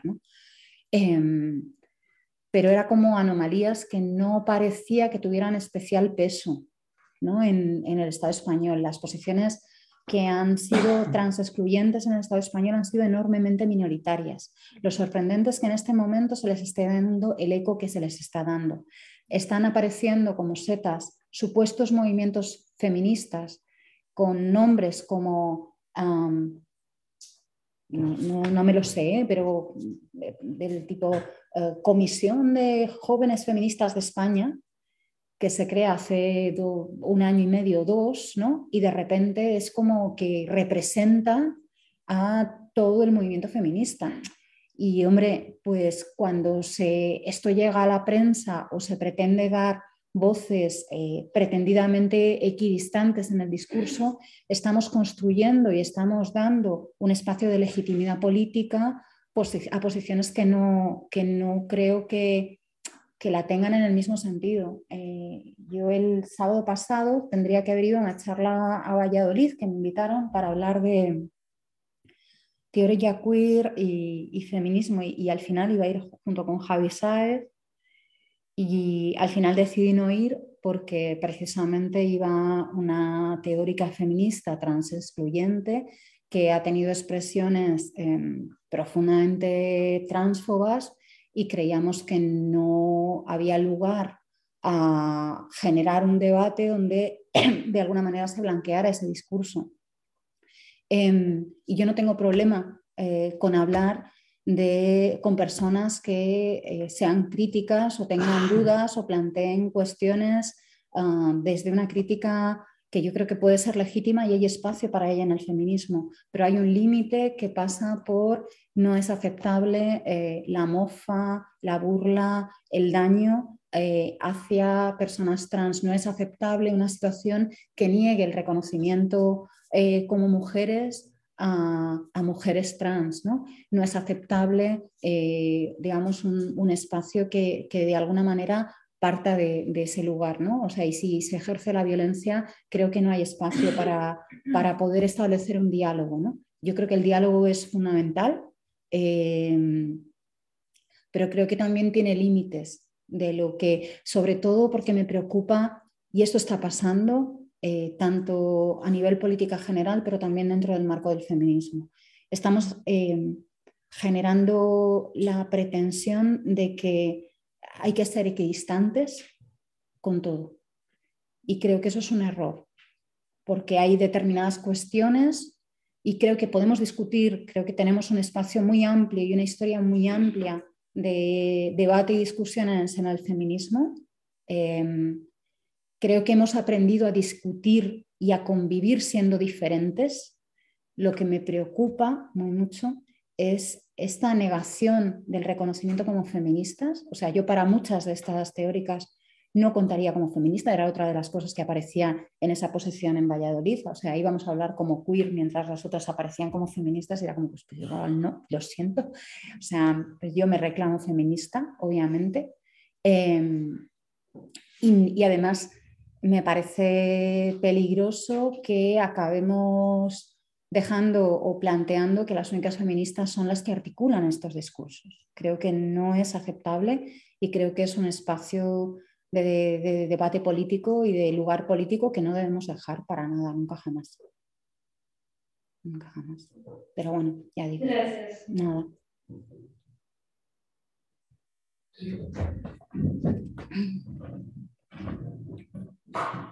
Hola, eh, yo quería preguntar una cosa. No sé si me oyes. No sé quién está. Ah, que es, es Marina, ¿no? Sí, desde el chat. Em, bueno, muchas gracias por la presentación. Em, bueno, yo te quería preguntar, eh, dentro de estos discursos eh, excluyentes, ¿no? Eh, que se reclaman como feministas, únicamente feministas, estas posturas, ¿no?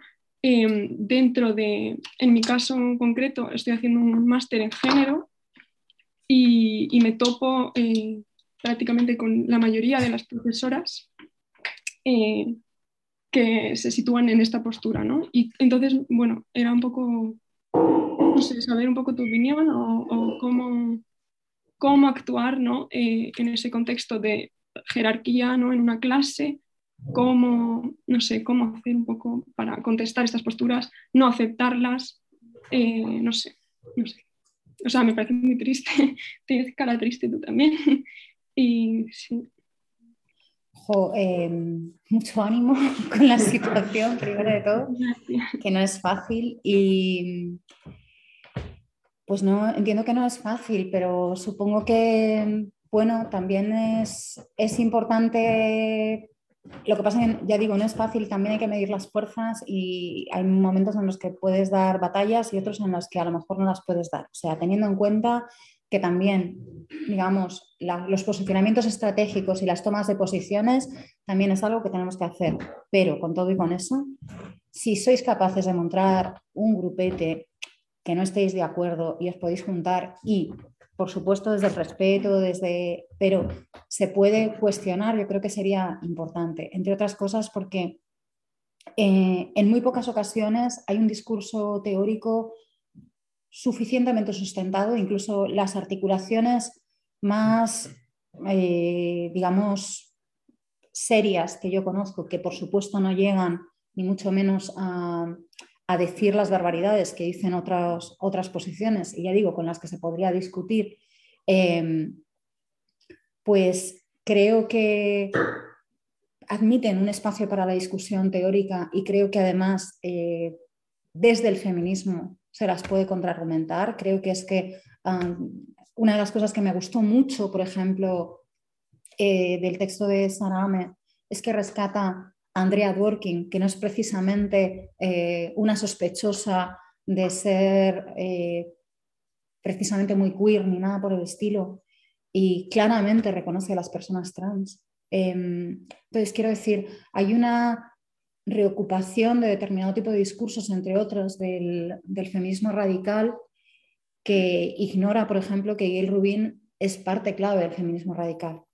Em, que hace una lectura eh, bastante limitada y bastante problemática de cuáles son los relatos y lo reconstruye desde un pretendido lugar de saber que, que en realidad no parece tal, porque hay gente que sí que sabe y entonces ahí mi sospecha es mayor o mi preocupación es mayor, porque si hay determinadas personas que sí que saben, a las que no podemos plantear ignorancia, no les podemos plantear que igual es una cuestión de ignorancia, que sí que saben y están planteando determinado tipo de discursos, ahí lo que lamento tener que plantear es que en algunas ocasiones yo creo que vamos a tener que pensar que hay una cierta mala fe o una cierta intencionalidad política que no, no entiendo a, qué viene, no entiendo que, cuáles son los miedos, porque sí que me da la impresión de que toda esta movilización habla de un miedo em, muy pulsional, es, un algo muy visceral, o sea, me cuesta entenderlo simplemente en términos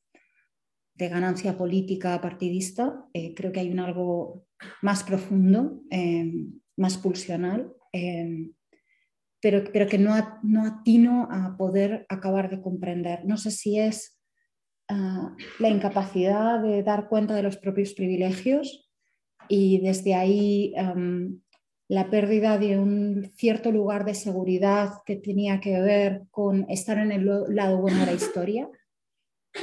Pero si es así, eh, parece que, digamos, está adoptando una posición que lo que hace es expulsar a quienes están y son más vulnerables. ¿no? Entonces, uf, me, me, cuesta poder entenderlo desde un compromiso político feminista pues eso, ¿no? Y, yo sí que sé que hay gente que está en una posición muy complicada, muy complicada.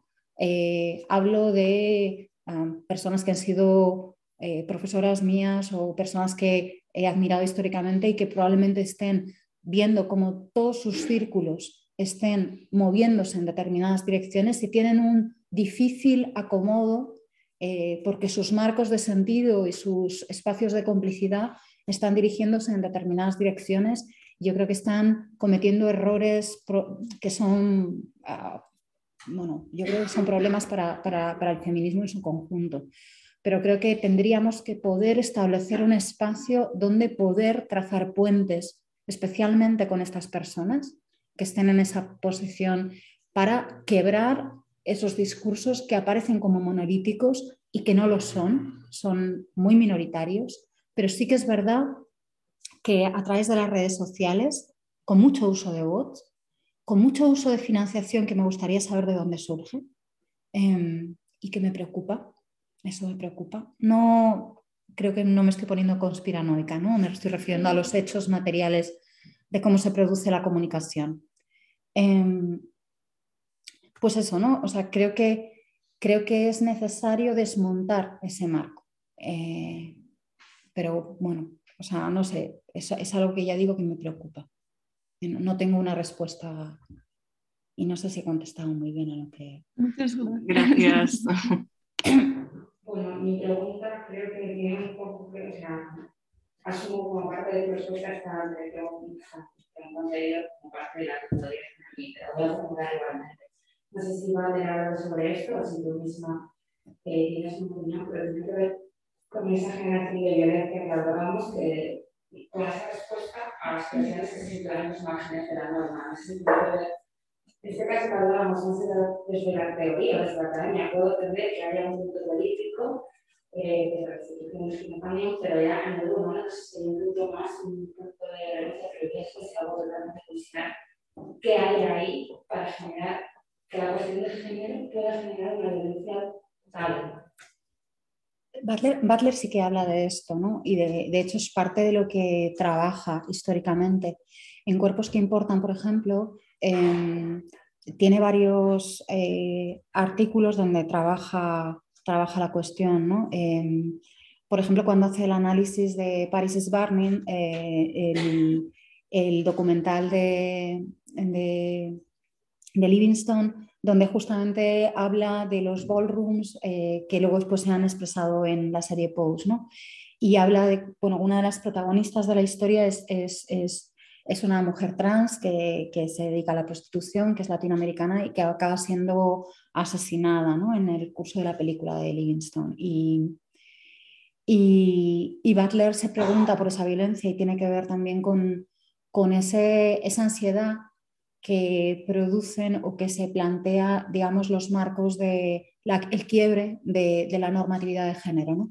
Eh, es lo que decía antes, ¿no? la norma de género y los quiebres de esa norma de género no siempre son simplemente un ejercicio feliz, ¿no? banal, eh, un divertimento sin más consecuencias. De hecho, mayoritariamente no lo son. Incluso cuando se presentan como una forma de ocupación del espacio que resulta paródica, que resulta insolente, bueno, deberíamos preguntarnos insolente para qué, ¿no? O para quiénes, ¿no? Porque igual hay determinadas vidas y determinadas formas de vivirlas que resultan inaceptables para aquellos que tratan de mantener rígidamente determinados marcos, ¿no? Em, te pongo un, caso concreto, ¿no? Muy reciente. Em, mi hijo tiene siete años, está en segundo, en un cole público eh, de aquí de Madrid. Y mm, hasta ahora no habíamos tenido ningún problema porque en la clase que tenía eran todos de valores, ¿no? pero este año les han mezclado y tiene compañeros y compañeras de religión. Y este año, eh, bueno, él también es más consciente y se está encontrando con compañeros y compañeras que, que le dicen que no puede tener dos mamás o que, pues eso, que no se creen ¿no? El, el, modelo de familia que tienen, ¿no? o que se ríen o que les, le han dicho que que eso es imbécil. ¿no? O sea, lo que sí que debo decir es que también eh, ha sido interesante que hemos tenido una respuesta muy positiva por parte de, la docente, una respuesta fenomenal. Y también, digamos, que nuestro hijo se ha sentido arropado ¿no? y acompañado eh, por nosotras y por, pues, por las familias con las que compartimos y construimos colectivamente. ¿no? Em, pero sí que está hablando de cómo eh, también muy desde los marcos de sentido que se van inscribiendo en, pues eso, ¿no? en la socialización de los más peques, todo esto va permeando. Y sí que es verdad que de la misma manera que yo lo noto en la universidad, como el discurso de la ideología de género está tomando presencia en estos últimos años, en este último año así, en un sentido muy polarizado, porque también hay mucha presencia eh, de gente muy empoderada, feminista, eh, pues eso, ¿no? Eh, transfeminista, etcétera, al mismo tiempo. Em, pero están reforzándose determinado tipo de discursos que están validando ese marco normativo de nuevo. ¿no? Y bueno, pues creo que esto nos está afectando a todas y todos. Creo que está limitando nuestras, tanto que se habla de libertad, pues de nuevo, ¿no? Libertades para quienes, ¿no? Em, y está limitando nuestros espacios vitales y no está introduciendo reconocimiento para los mismos, ¿no? Que va más allá del reconocimiento legal. ¿eh? Y aquí, em, en muchas ocasiones, el marco legal lo estamos utilizando también estratégicamente para, para poder reclamar, ¿no? Y de momento esto está amparado, ¿no? Quién sabe si igual en unos años la situación vuelve, vuelve a dar un, giro preocupante, ¿no? Y tenemos que, defendernos de, otro, de otra forma, pero bueno, esperemos que no y en cualquier caso, para eso está también la movilización colectiva, que nunca se puede abandonar. Bien, bueno, eh, por el chat eh, hay varios agradecimientos también. Por, por la charla que estado No sé si hay alguna cosa más.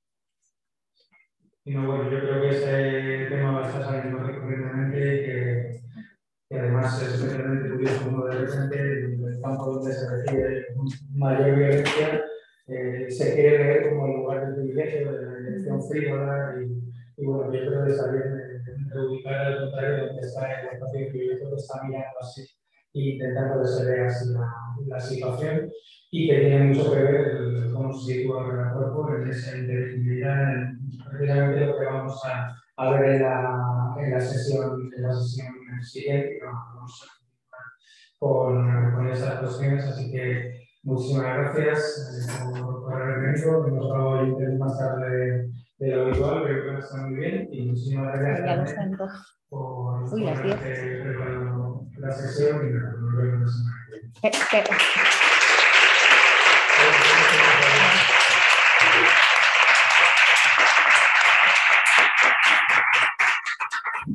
que se ha dado la brasa mogollón. O sea.